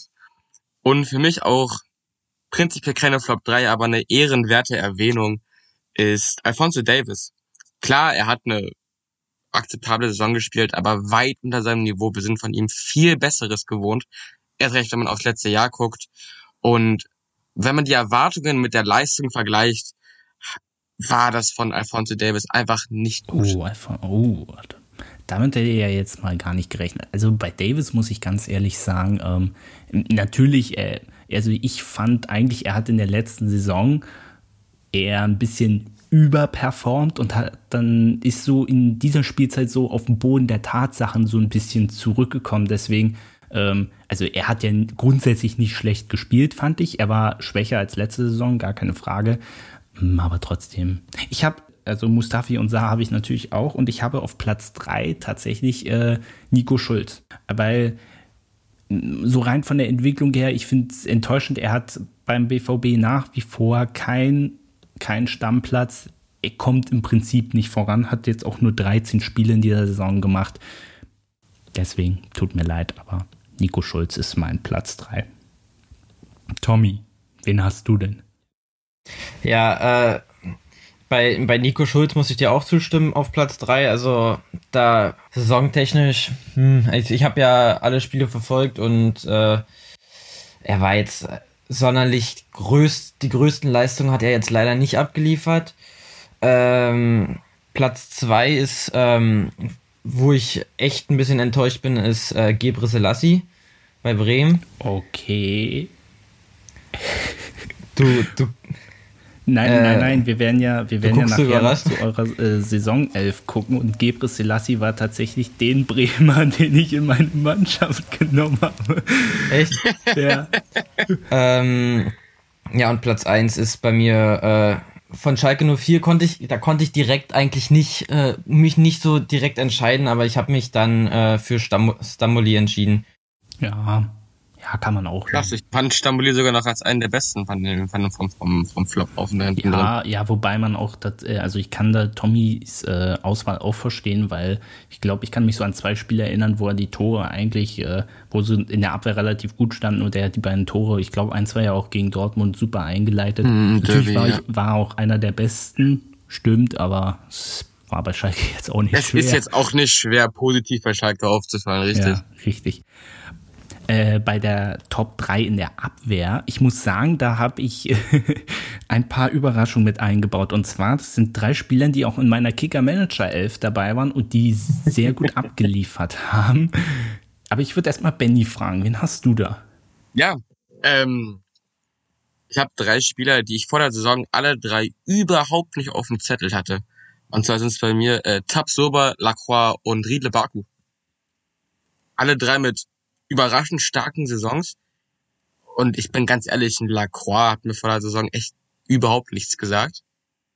Jetzt äh, steht der Mann bei Chelsea, Real Madrid, City und Co. auf dem Zettel. Der BVB soll wohl auch an ihn interessiert sein, aber wenn du so eine Antwort Ja, aber wie wollen nicht, das wie, wie wollen sie den bezahlen? Also wollen sie den, dem ein paar Nüsschen geben oder was? Also ich glaube kaum, dass die, Finanz, dass die finanziell mit der Premier League mithalten können. Naja, aber wenn sie Sancho verkaufen, hast du ja ein bisschen Geld. Also. Aber äh, also Lacroix habe ich tatsächlich auch auf Platz 2, der war auch in meiner Kicker-Manager 11 und der hat auch richtig abgeliefert. Ich habe auf Platz 1 äh, Angelino, weil ich so stark fand, äh, ich meine, also als Außenverteidiger erstmal hat er eine jede Menge Vorlagen geliefert, vier Tore gemacht, in der Champions League glaube ich auch das ein oder andere Tor, hat glaube ich dann auch ab und zu mal als offensiver äh, Mittelfeldspieler gespielt, also auf Außen. Deswegen, ähm, ja, wird jetzt wahrscheinlich auch zu City zurückkehren, schauen wir mal. Und ich habe auf Nein, Platz 3, die, der ist schon lange, der ist schon lange ge- gekauft. Schon seit einer Weile fest, Angelino bleibt. oh je. Mensch, Aber ich habe ihn, ich habe ihn, ich habe ihn aber auch als Mittelfeldspieler gezählt, weswegen er bei mir dann nicht in Ach der, so, okay. in der Ja. Liste aufgetaucht ist. Für mich ist es ein Mittelfeldspieler. Naja, aber, Aber- er hat ja eigentlich schon Außenfall. Aber es ist so wie bei Alfonso Davis, weißt du, der spielt so weit vorne, da packst du ihn nochmal ins Die Mittelfeldspieler. Ablöse, die Ablöse sind übrigens süße 18 Millionen. Das geht eigentlich voll. Und ich habe, das wird Benny freuen, Marvin Friedrich. Den Fußball. Ich meine, einfach als Innenverteidiger fünf Tore und ja, ich habe, ich hatte ihn ja schon von Anfang an nochmal in meiner Kicker-Manager-F, bin ich wahnsinnig stolz und das hat sich auch richtig rentiert, muss ich sagen. Also von daher, äh, ja, eine etwas andere Abwehr und vor allem kein Bayern-Spieler, aber ich meine, bei 44 Saison, äh, äh, ja, bei 44 Gegentoren ist das auch relativ logisch. Tommy, wie sieht's bei dir aus? Ich muss sagen, ich bin auch immer noch traurig, dass Friedrich nicht zur EM fährt und ein Koch stattdessen dabei ist. Ja, okay, bevor Benny jetzt, das hast du ja jetzt schon genannt, Tommy. Ja, also bei mir ist Platz drei, auch wenn ähm, jetzt man wieder sagen kann, Fanbrille und alles, bin ich der Meinung, Akanji hat äh, liefert eigentlich Stabilität bei der Dortmunder Abwehr. Ich finde sogar noch ein bisschen mehr als Hummels in, in den letzten Spielen. Also die letzten Spiele hat äh, Akanji teilweise mehr, mehr Stabilität reingebracht. Also jetzt nicht die Spiele wie bei Leipzig, wie gegen Leipzig oder so, aber äh, davor die Spiele fand ich, ähm, hat Akanji mehr Stabilität reingeliefert als Hummels. Äh, auf Platz zwei ist bei mir auch Lacroix und auf Platz eins Baku. Ja, vor allem, äh, also ihr habt ja beide, also bei Baku habe ich tatsächlich auch überlegt. Ähm, aber er zeigt auch, äh, wie stark die Defensive der Wölfe in dieser Saison war. Also Hut ab davor. Ähm, dann haben wir die Abwehr soweit. Jetzt kommen wir ins Mittelfeld. Das wird immer schwerer, weil Mittelfeld, weißt du, da hast du ja auch defensiv, offensiv, links und rechts und deswegen ist die Auswahl da relativ schwer. Deswegen, ich habe mich bei meiner Top 3 auch sehr schwer getan. Ich habe mich letztendlich auf Platz 1 für Thomas Müller ganz einfach aus dem Grund, wieder der beste Vorbereiter in dieser Saison, 21 Vorlagen, 11 Tore selber gemacht. Auf Platz 2, ähm, ja okay, da ka kann man sich extrem drüber streiten. Habe ich jetzt äh, letztendlich Josh Kimmich genommen. Er war in der letzten Saison, fand ich besser. Ähm, trotzdem 10 Torvorlagen, 4 Tore selber gemacht, fand ich noch okay. Und Platz 3 ist vielleicht eine Überraschung, aber ich habe ja gesagt, äh, bestimmt zum dritten Mal jetzt, dass ich eine Kicker-Manager-Elf habe. Und jemand, der mich da echt überrascht hat, ist Roland Scholloy vom SC Freiburg. Wenn du dir anguckst, acht Tore, sechs Vorlagen, fand er hat eine tolle Saison gespielt. Deswegen mein Platz 3 bei der Top 11. Aber ist er in deinen Augen der drittbeste Mittelfeldspieler der Saison gewesen? Ich sag ja, man kann drüber streiten. Ich fand ihn toll. Man kann auf jeden Fall drüber streiten, denn meine Top 3 sieht natürlich anders aus, wer es Ja, erwartet. Überraschung. Denn wen du komplett vergessen hast in meinen Augen ist Marcel Sabitzer. Der ist aber in meiner Top 11 der Überragend. Saison dabei. Also, Überragend. Ich, also, dass er den kann, das ist dezent schockierend. Auch wenn er beim fraglichen Verein steht, aber es ist ein anderes Thema. Äh, und dahinter kommen für mich Kimmich und Goretzka. ja. Glaubt, man muss wenig zu den beiden sagen. Beide überragend. Beide werden uns bei der EM hoffentlich äh, über die Gruppenphase hinaus helfen. und sind für die Bayern unersetzlich. Mm, Also ich habe ich hab mich äh, bei Mittelfeld war ich auch Thomas Müller auf Platz 1. Ich habe mich ein bisschen schwer getan mit Platz 2 und 3, weil da kann man mir jetzt auch wieder die Fanbrille vorwerfen, aber ich finde Sancho, nachdem er verletzt war und eigentlich äh, die Zeit, wo er nicht verletzt war, hat er eine super, super Vorlagen abgeliefert und auch Tore geschossen. Und äh, da war ich jetzt nicht sicher, ob ich ihn auf Platz 2 oder 3 stecke. Aber ähm, ich äh, muss David zustimmen mit seinem Platz 3 von RB Leipzig. Du meinst von, Freiburg, von RB Leipzig hier? Roland Das ist mein. Platz 3. Sabitzer ist mein Ach Platz nee, drei. äh, Ich hab nicht äh, Benny, äh, ben, Benny, genau, Sabica. Ja, nee, ich habe äh, genau Benny muss ich zustimmen. Jetzt äh, gerade ein bisschen durcheinander gekommen. Sabica. Na, ich wollte mal mit, mit Scholloy mal ein bisschen für, für totale Abwechslung sorgen. Also mein Platz 3 ist Christian Gentner. Uh, ja, auch schick.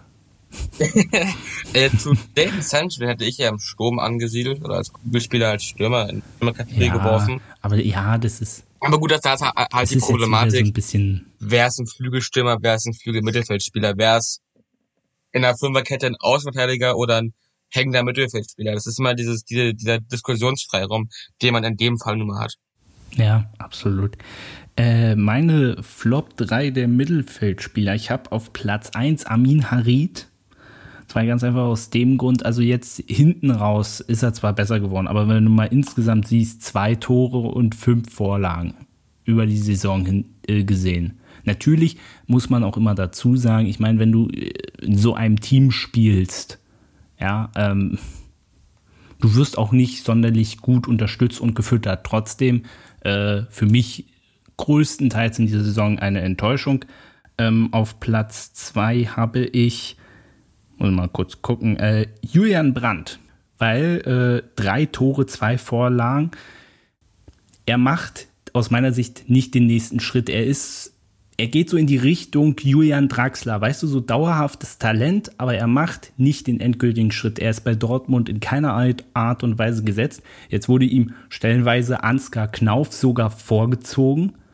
Er fährt nicht mit zur EM und ähm, er, er ist in seiner Entwicklung stehen geblieben und ich meine, er ist jetzt 25. Das ist jetzt kein Alter, wo du jetzt mal sagst, okay, das ist jetzt noch ein junger Spieler, sondern und er hat auch in dieser Saison den nächsten Schritt nicht gemacht, deswegen bei mir auf Platz 3, äh, auf Platz 2, Entschuldigung, und auf Platz 3 habe ich von Hertha Lucas Toussaint tatsächlich.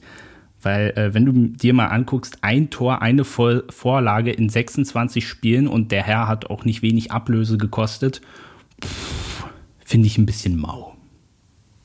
So, jetzt stimmt ihr mir zu, wollt ihr mich steinigen oder. Äh, Steinigen will ich sowieso immer, aber bei Lukas Tossard, der ist bei mir sogar auf Platz 1. Äh, Wer? Zu, Lukas Ja, Tossard also- mir sogar Platz 1. Ah, okay. Genau. Zu ihm gesellt sich sein kongenialer Hertha-Kollege Guendouzi. Überragend schlechte Saison gespielt. Und ich glaube, das wäre schon ein tödliches Mittelfeld, wenn da noch Mark Rocker mit dabei wäre. Hatte ich auch überlegt, ja. Da, da würden, da, da würden die Knie zittern von den Gegnern. Tommy, bei dir? Bei, bei mir ist es, also Platz 3 ist bei mir auch äh, Julian Brandt, wobei ich eigentlich äh, Julian Brandt erst nicht reinnehmen wollte, weil ich finde, er hat einfach zu wenig Einsatzzeit bekommen dafür, was er eigentlich sonst kann. Also er hat äh, an manchen Spielen, jetzt zum Beispiel bei, äh, bei Leverkusen, fand ich persönlich, entgegen der Expertenmeinung, hat äh, Julian Brandt gut gekämpft und ähm, das 1 zu 0, äh, da war er auch mit äh, dran beteiligt durch die durch den Ballgewinn, den er geholt hatte. Und äh, aber ist trotzdem von genau die gleichen Argumente, dass er einfach nicht gesetzt ist, dass er beim DFB nicht dabei ist und ja, es ist trotzdem zu wenig für das, was er eigentlich kann. Oder er zeigt zu wenig für das, was er eigentlich kann. Äh, auf Platz 2 ist bei mir Suat Serda. Ja, kann man auch drüber nachdenken, ja. Da äh, braucht man, brauchen wir, glaube ich, nicht viel sagen. Und auf Platz 1 ist bei mir tatsächlich Milot Rashica, weil äh, de, von dem bin ich sehr, sehr enttäuscht gewesen. Also klar, man kann, kann jetzt auch diskutieren, ob man den vielleicht in Sturm setzt, weil es immer unterschiedlich, wo der hinkommt. Ich habe den jetzt ins Mittelfeld gepackt, um einfach. Kann man aber, ja, kann ja, man aber auch nachvollziehen. Mein Mittelfeld aufzufüllen. Wir gehen in den Sturm. Wir fangen mal mit den Top 3 an. Ähm, Penny, möchtest du ein, einfach wieder anfangen? Also ich denke, äh, also, also Platz 1 und 2, ich glaube, äh, dass wir da so, so mit die gleichen haben werden, vermute ich mal. Ich, ich fange auch mit Nummer 1 an, bei diesem überragenden Mann, da würde ich sagen, kann ich nicht länger warten. Ähm, ich glaube, Werder ist ein Stück weit dankbar für den Abstieg, denn sie müssen keine 15 Millionen zahlen für das Sturmtalent schlechthin für Davy Selke. Ich wollte eigentlich da erst mit den Top 3 an. so. Aber die, Einleit gut, die Einleitung hat halt so gut gepasst, deswegen dachte ich jetzt. Also nee, wir sind jetzt bei meinen Flops, die haben mich als erstes angeguckt. Na gut, ja. dann machen wir die Flops. Davy Selke, was ein Stürmer, was eine Saison. Ähm, ja, wie gesagt, Werder kann froh sein, ihn nicht kaufen zu müssen.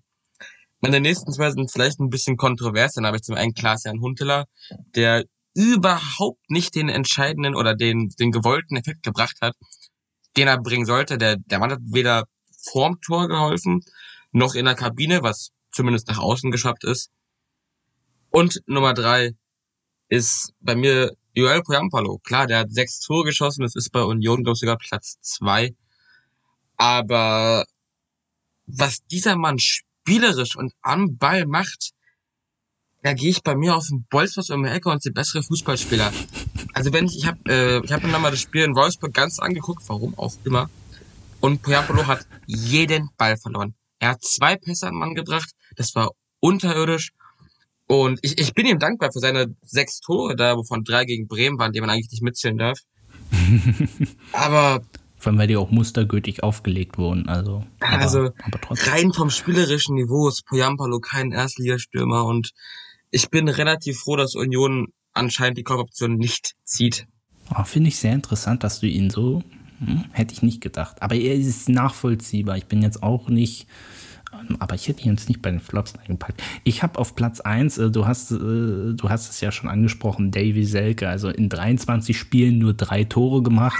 Ich glaube, äh, und wenn man jetzt am Wochenende das gesehen hat, wo er eigentlich schon vorm leeren Tor steht und den natürlich kommt der Pass ein bisschen ungünstig, aber ich sag mal so, die Silvas, Haalands, selbst die Kramarics, das soll jetzt gar nicht böse klingen gegenüber Kramaric, aber die machen den mit verbundenen Augen rein und ja, steht einfach total symptomatisch für Ich glaube, den hätte auch Poyampalo gemacht. Emanuel den hätte auch Poyampalo gemacht. Ist ja, äh, ich glaube, im Winter zum FC gekommen und ja, hat in neun Spielen keinmal getroffen, eine Vorlage, läuft.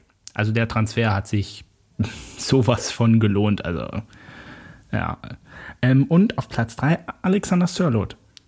In 29 Spielen nur 5 Tore. Er ist jetzt hinten raus besser geworden, aber du hast einfach zum Beispiel auch im Pokalfinale in der ersten Hälfte. Du hast einfach gesehen. Mich hatte, mich hatte seine Verpflichtung. Er ist einfach noch nicht so weit. Seine Verpflichtung hatte mich auch schon äh, gewundert. Der ist halt damals nach einer überragenden Saison nach England gegangen, hat da kein Scheuntor getroffen, ist dann in, in der Türkei, trifft da wieder das Tor und dann kauft ihn sich Leipzig dachte, okay, der hat schon mal bewiesen, dass er überhaupt nicht performen kann in der Top-Liga. Und dann soll er das jetzt tun? Also mich hat die, mich hat die Verpflichtung schon sehr gewundert und ich stimme dir definitiv zu, dass man ihn da auch aufzählen kann. Ja, aber vor allem im, im Pokalfinale. Ich meine, die erste Halbzeit, das war ja, er hat ja nicht mal irgendwie ein bisschen Torgefahr entfacht. Natürlich ist er auch nicht alleine, aber Ah, das war schon sehr schwach. Wie sieht's bei dir aus, Tommy? Ja, also ähm, bei Platz 1 und Platz 2 stimme ich Benny vollkommen zu. Also Davy, Davy Selke auf Platz 1. Äh, einfach. Ich hatte auch Selke. Ja, kannst du stimmt. auch mal Uns zustimmen. allen dreien, also Davy Selke, Aber ich bin cooler als du. haben wir alle drei gleich. Dann Huntela einfach äh, hat nicht so viel gebracht, wie, wie eigentlich gedacht. Also Oh meine Güte, jetzt schlagt doch nicht alle auf den Senior hier ein. Meine Güte, der arme Kerl. Es war, er war doch schon gestraft genug, dass er jetzt Schalke helfen musste. Und jetzt macht er ihn hier auch noch fertig. Rentner kloppen ist halt Ja, und einfach. ähm, bei mir ist es wahrscheinlich ein bisschen überraschend, aber von Hertha Luke Bacchio, also der hat auch, ich glaube, insgesamt nur sieben Spiele in 30 Spielen gemacht, äh, sieben Tore in 30 Spielen gemacht und Hat gerade noch so die Kurve. Dafür- hat mich schon gewundert. Äh, Das ist so selten. nee, der hat, nee, Den kann er machen, Sie- muss er aber nicht. genau, den kann man machen, muss man aber nicht, ne? Den, den Nee, muss, muss er machen, man- kann er aber nicht. Nee. genau. Ja, das ist, das ist meine Flop 11. Top 3. Äh, ja, genau. Kommen wir jetzt zum Abschluss zur Crème de la Crème. Ich, ich fange mal an, meine Top 3 im Sturm zu nennen. Also ich denke mal, Platz 1, äh, Robert Lewandowski, noch Fragen? Benny nickt, den, äh, nickt nicht. Hast du da jemand Ich anderes? hätte, ich hätte jetzt eher Yusufa Mokoko erwartet, aber ja, ist schon ja auch so. Sag mal nicht. Auf Platz 2, ich finde, das ist eigentlich auch relativ klar Erling Haaland, finde ich. Ah, Einwände, Einwände. André Silva. Ich habe André Silva tatsächlich, äh, ich muss sagen, ist extrem kontrovers. Ich habe ihn aber bewusst nicht in meine Top 3 mit reingenommen. Er wäre bei mir Platz 4 gewesen, weil auf Platz 3 ist bei mir, finde ich, vom Gesamtpaket her, ich erkläre gleich, äh, André Kramaric. Hat 20 Tore in dieser Saison gemacht und man darf nicht vergessen, er war wieder, äh, er war mehrfach verletzt.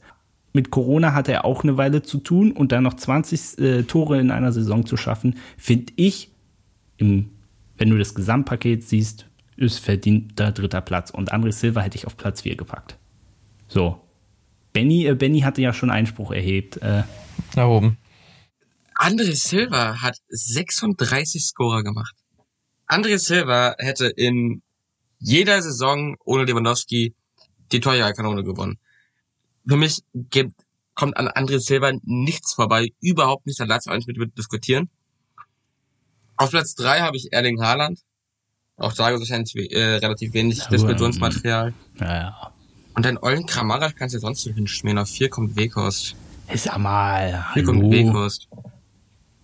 W- Ja, äh, nee, also Wechost nie. Äh, ja, äh, nee, äh, doch. Wie lange hat er jetzt in den letzten, in den letzten Spielen, wann hat er jetzt das letzte Mal getroffen? Hinten raus würde ich ihn niemals in die Top 3 nehmen. Ist ja auch nicht, ist auch, ist Platz vier. Ja, ich würde ihn auf Platz 5 vielleicht machen. So, Tommy. Ja, bei mir, bei mir ist die Top 1 eigentlich auch so ähnlich wie bei, bei dir, David, nur halt äh, der Platz 3 ist anders, also Die Lewandowski Top Platz 1 ist 1. überall, glaube ich, ne? Ja, so ziemlich. Lewandowski Platz 1, Haaland Platz 2 und äh, bei mir ist es dann aber André Silva auf Platz 3. Also Okay, na gut. Ich gebe mich geschlagen. Alles klar. Nein, hat ja auch eine super Saison gespielt. Das stimmt schon. So. Also, aber ihr merkt schon, äh, was es für unterschiedliche Meinungen gibt und, äh, und ich bitte euch, ja, jeder hat seine eigene Meinung und äh, bitte crasht nicht meinen Instagram-Account, ja, also für unsere komischen Doch, Ansichten. ich, wirklich, ich habe schon, ich habe schon drei Accounts gerade, mit denen werde ich halt nachher, nachher einschreiben, wie kacke du bist. Ja, ja. gute Idee. Guck mal, du. Na Judy, dann sind wir mit unserer Top und Flop elf. Wir sind mit hoppala, wir sind mit unserer Top und Flop 11 jetzt durch.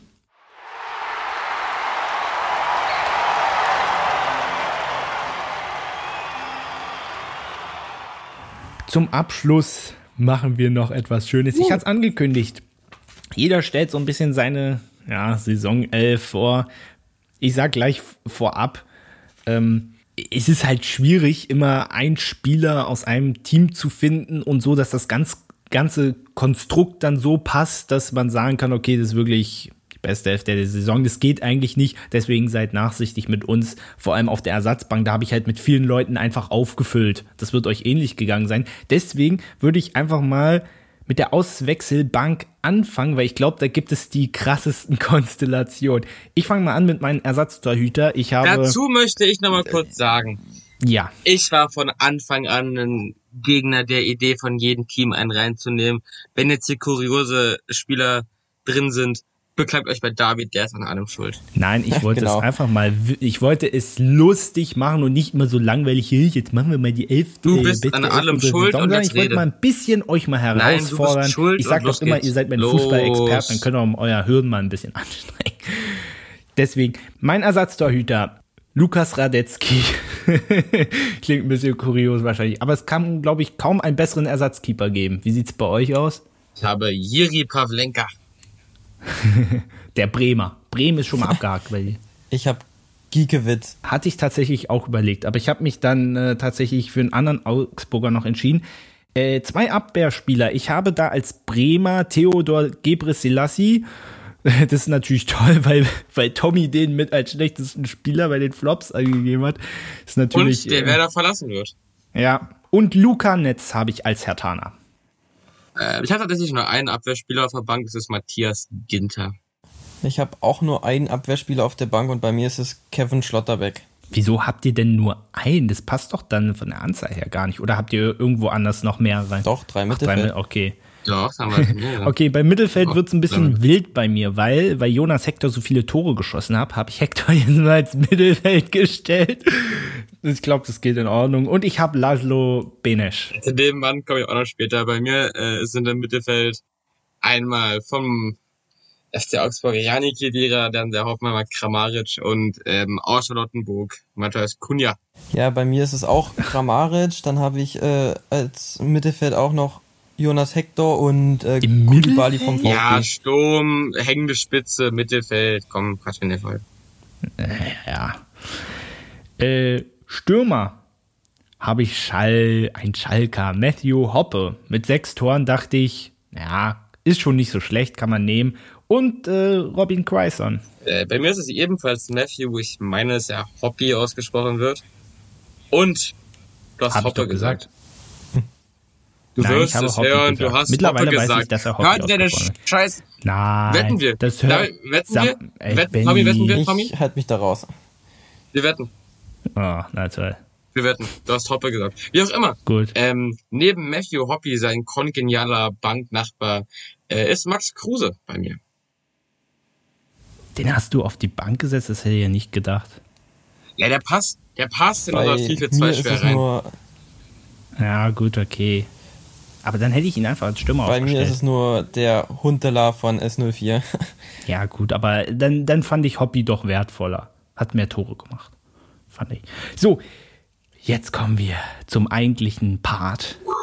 Im Tor bei mir. Ich glaube, das ist eine gute Wahl. Der beste Bielefelder in dieser Saison, Stefan Ortega. Dem stimme ich zu, denn bei Ich mir glaub, ist kann er man nö- ebenfalls in der Hütte. Ah, cool. Bei mir auch. Cool, großartig. ähm, ich habe als Linksverteidiger Rafael Guerrero. Uh. Ähm, ich habe unsere, unsere deutsche Linksverteidiger-Hoffnung, Olle Günther, das ist mein Linksverteidiger. Ja, auch gut. Bei mir ist es Kostic. Als Außenverteidiger? Ja, ja, ja, ja. Der spielt doch nie im Leben Ja. Außenverteidiger. Kann man machen. Hat er aber auch ab und zu mal gemacht, so als in der Okay. Fünferkette. Meine beiden Verteidiger, Marvin Friedrich und Lacroix, wenig überraschend. Passt. Bei mir sind's Lacroix und Tapsoba. Bei mir ist es Niakate Stimmt, du und bist Ta. ein Tapsoba-Fan, hä? Tapsi. Hast du gerade hast du Jonathan. hast du Jonathan Tah gesagt? Ja, Können wir das, können wir das ja abbrechen? Können wir das dann wieder mal rückwärts machen? das aber jetzt aber Ich nicht. hab, nee, ich habe äh, hab die anderen, die besseren Spieler leider nach, oder die besseren Spieler nach vorne gesetzt, bis auf äh, ein, na gut. eine Position, deswegen in Anführungszeichen besseren Spieler. Ja, ja, ist ja in Ordnung. Ich, ha ich habe äh, Stefan Leiner, Gladbach, als Rechtsverteidiger. Wen? Stefan Leiner. Ich habe Rainer verstanden. ja, ich musste ein bisschen improvisieren. Bei mir ist es Niakate von Mainz 05 geworden. Ja, er hat Innenverteidiger gespielt, aber ich wollte ihn drinnen haben. Punkt. Bei mir ist es der Trimmel von FCU, den, das wird Benny wahrscheinlich freuen. Den besten Das ist eine gute Wahl tatsächlich, Liga, ja. tatsächlich, ja. So, Mittelfeld und ihr habt mich ja schon äh, die ganze Zeit vorhin fertig gemacht damit und jetzt ist er in meiner Elf Marcel Sabitzer. Wollen wir, wollen wir vielleicht ganz kurz mal erklären, was wir für eine Aufstellung gewählt haben? Ach so, na gut, also wir haben ein 4-4-2. Ich habe es jetzt in dem Falle so gemacht, dass ich das jetzt einfach als Raute gemacht habe. Was hast du, Benny? Ich Was habe ein hast du für eine flaches Aufstellung? 4-4-2. Ich habe ein flaches 4-4-2. Ich habe äh, ich hab ein 4-2-3-1, also offensiv ausgerichtet. Mensch, kannst du nicht lesen, Tommy, wir sollten 4-4-2 nehmen. Hat Ja, ich hab- David hab's- gewünscht. Mensch, na toll, jetzt ist alles durcheinander geflogen. Mann, ey, können wir gleich den ganzen Podcast löschen? Nein, Ja, nein, ja. Also ich habe Sabitzer, ich habe eine Raute, ich habe Sabitzer als defensiven Mittelfeldspieler. Mir ist ebenfalls Sabitzer und sein kongeneller Partner ist Hector. Auch. Bei mir ist es äh, Arnold und Dani Olmo. Uh, auch eine schicke Kombination. Äh, links außen habe ich Philipp Kostic und über rechts kommt, äh, damit habt ihr mich ja vorhin auch schon die ganze Zeit äh, aufgezogen, Roland Scholloy. Ja, links Philipp Kostic, da sage ich auch wenig Diskussionspotenzial. Rechts ist für mich, in meiner Augen, die Überraschung der Saison, Silas Wamangituka. Oh, ja, das ist auch eine gute Wahl. Ja, also ich habe äh, rechts musste ich ein bisschen improvisieren, da wir ja nur ein pro Mannschaft genommen haben. Bei mir ist es lächerlicherweise äh, Rashica, der aber diese Saison überhaupt nichts gerissen Der hat. schlechteste, der schlechteste Mittelfeldspieler der Ja, Saison. genau. Und links habe ich bei mir Marco Reus, weil er, ja, brauche Oh, ich glaube ich nicht so viel erklären. Wirklich? Also da gibt es bei Dortmund einige, die ich eher aufgestellt hätte. Ich muss Ja, aber nicht sagen, auf der rechten Seite, Marco da ist- Reus ist in meinen Augen, also Marco Reus ist in einer Kategorie der mit Abstand beste, und das ist das Tauchen. Weiter geht's mit dem Sturm. Ähm, Nee, nee, ich habe noch einen offensiven Mittelfeldspieler. Entschuldigung, dann können wir mit. Ich Ich, habe nämlich äh, als offensiven Mittelfeldspieler habe ich Thomas Müller. Und bei dir, Tommy? Äh, bei mir ist es Lars Stindl. Ja, kann man machen. So, Benny, du wolltest Sturm machen. Jawohl. Da habe ich mich nämlich für die Mannen äh, Haaland und Lewandowski entschieden. Ja, darüber kann man wenig sagen. Lächerlicherweise wurde Erling Haaland zum äh, Spieler der Saison gewählt. Ja, das war auch Wie ein das zustande kommen kann, weiß ich nicht. Lewandowski war nur Kaffee kochen. Lass ich, lass ich auch mal lieber unkommentiert, weil das wird nicht lustig. Und ähm, ja, das war meine besondere Elf der Saison. Ich habe mich tatsächlich, Ja, bei mir ist vorne auch Lewandowski. ich wollte tatsächlich mal was anderes probieren äh, und ich habe mein, ich habe ja meinen BVB-Spieler und meinen Bayern-Spieler ja eigentlich schon ne, gehabt. Deswegen habe ich mich im Sturm für Kramaric und Kalajdzic entschieden. Auch das ist definitiv eine ähm, gut begründete Wahl in meinen Augen, Kollege Müller. Dankeschön. Danke, danke, Herr Wolgast. Äh, Tommy, genau, du, du hast Lewandowski. Äh, du, Genau, da Achso, du hattest nur einen Stürmer, ne? Ja, genau, ich habe dadurch, dass ich ja, Ah, äh, ja. 4-2-3-1 gewählt hatte, habe ich, äh, habe ich nur einen Stürmer Aber es, ehrt, vorne. aber es ehrt dich ja, dass du nicht Erling Haaland genommen hast, sondern Lewandowski. Nee, nee, es, äh, für mich ist es, ist es, äh, war Lewandowski wie eigentlich äh, auch an seinen Leistungen zu sehen besser als äh, Haaland. Wie kommst auch du denn Haaland- darauf? Ja, genau. äh, und deswegen habe ich Lewandowski vorne in die Spitze gesetzt und da ich nur eine Spitze genommen habe, ist bei mir äh, von BVB dann auch Reus als äh, Zubringer. Ja, ich habe ja Lewandowski Auf der auch rechten nicht. Seite. Ich habe ja Lewandowski auch nicht genommen. Der Mann holt hier euch mit.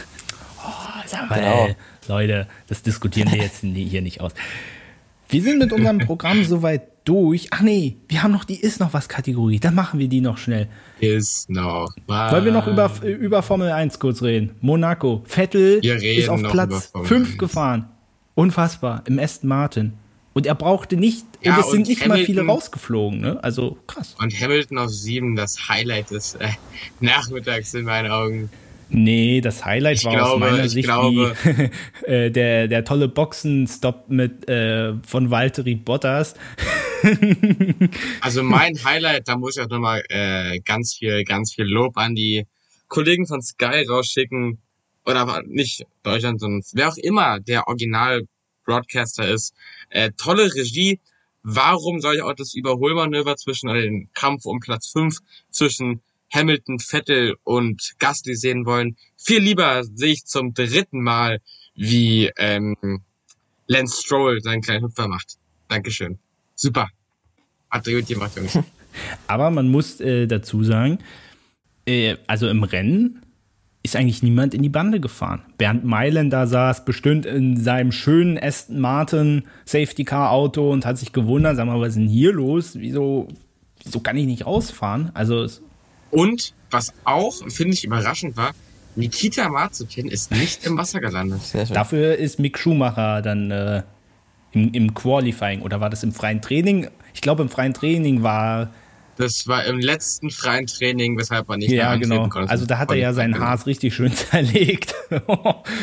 ja, aber ich denke, das kann man ihm auch mal verzeihen. Also, Und, und, wir haben einen neuen WM-Führenden. Max Verstappen ist das erste Mal in seiner Karriere auf Platz 1 der Fahrerwertung. was ich halt auch stark fand, wie das Podium aussah. Ich meine, gut, Lando Norris, dass der auch mal aufs Podium fährt, ist nicht überraschend. Aber auch Ferrari, die waren das ganze Wochenende auch schon mit vorne. Und dann Carlos Sainz mit Platz zwei ist auch eigentlich ein ungewohntes Gefühl, dass Ferrari mal wieder auf dem Podium steht. So ein Es ist ja bisschen. schön, ich, finde es ja schön. Ich würde mich ja als als ein kleiner Ferrari-Fan outen. Einfach, Ferrari ist so, ja, quasi das Traditionsteam schlechthin in der Formel 1. Und haben wir da auch mit, ähm, ja, Michael Schumacher ja einen nicht ganz so unbekannten Fahrer mal da Wer, am wer Cockpit ist denn gehabt. das? Michael Schumacher ist mir gar kein Begriff. Ja, ist der, ist, ist der Bruder von Ralf. Der ist ein bisschen bekannter. ähm, und deswegen, ich finde es ja schön, wenn, wenn Ferrari wieder zu, zur alten Glanze aufleuchtet. Blüht. Blüht. das. Wir haben den Sinn, wir haben den Sinn, Und- wir haben den Sinn verstanden, glaube ich. Ich würde einfach mal, ich würde einfach mal so, ähm, erstmal so in die Runde fragen, wer ist eigentlich euer Lieblingsfahrer? Also eigentlich ist es äh, Daniel Wika, äh, Wika, äh, boah, mein Gott, ich kann den Namen. Äh, äh, äh, Deutsch durch, Mann, äh! Junge. Daniel Wika, äh, Wika, äh, boah, Ricardo. Ricardo. Ich will ihn besonders schön. Daniel es ist- dein Siehst du, ich kann den. Ja, Daniel ich, Ricciardo ich, ich, ist ich, ich sag. Carlos. Sainz, das ist schön einfach auszusprechen. Daniel Ricciardo. Bei mir ist es auch Daniel Ricciardo. Also, der ist mir einfach am sympathischsten. Obwohl der, obwohl der halt auch momentan Ich mag auch ihn nicht so auch, gut ich mag ihn auch. ist. Ne? Hat mit seinem McLaren ein bisschen Probleme aktuell, aber das wird noch. Hoffe ich mal. Bei mir ist es Pierre Gasly. Ja. Oder Yuki, Tsunoda, oder Yuki Tsunoda. Ich bin echt ein Aber, Fan aber der ist richtig, also seit dem ersten Rennen nicht mehr so. Ja, der hat sich auch ein paar, ein paar äh, in Teamradio und in Interviews ein paar, naja, nur so semi-schlaue Kommentare in Richtung des Teams geleistet, die ich auch nicht so schön fand. Und wenn jetzt nicht gerade hier äh, sämtliche RB-Vereine mit Alpha Tauri Merch kursieren würden, hätte ich mir da vielleicht auch schon ein T-Shirt geholt, aber Oh, Damit so, so schön finde ich das gar nicht. Ich hole mir lieber McLaren Merch. Das sieht schön aus. Naja, Guti. Wir haben heute so viel schon äh, miteinander geredet. Deshalb äh, wird es jetzt auch Zeit, dass wir uns trennen und äh, an dieser Stelle einfach mal einen Dank an euch da draußen richten, dass ihr, ich wollte sagen, die Saison mit uns verbracht habt, aber es stimmt ja nicht, weil wir waren ja nur eine Halbserie da, ne? Benny, kannst du dich noch an unsere erste Folge erinnern? Das ist schon wahnsinnig lange her. Ach ja, das waren noch Zeiten. Gemeinsam, nebeneinander, am selben Mikrofon. Die Qualität extrem mies. Ich hoffe, die ist jetzt besser geworden. Zumindest von dir ist er besser geworden. Ich glaube, Aber und ich klingen immer noch wie Toaster. Aber auch das wird sich in Zukunft ändern. Ja, aber das geht. Ja. Da, Wenn man sich auch mal wieder treffen kann, dann zeichnen wir auch mal wieder äh, persönlich auf. Ja, definitiv.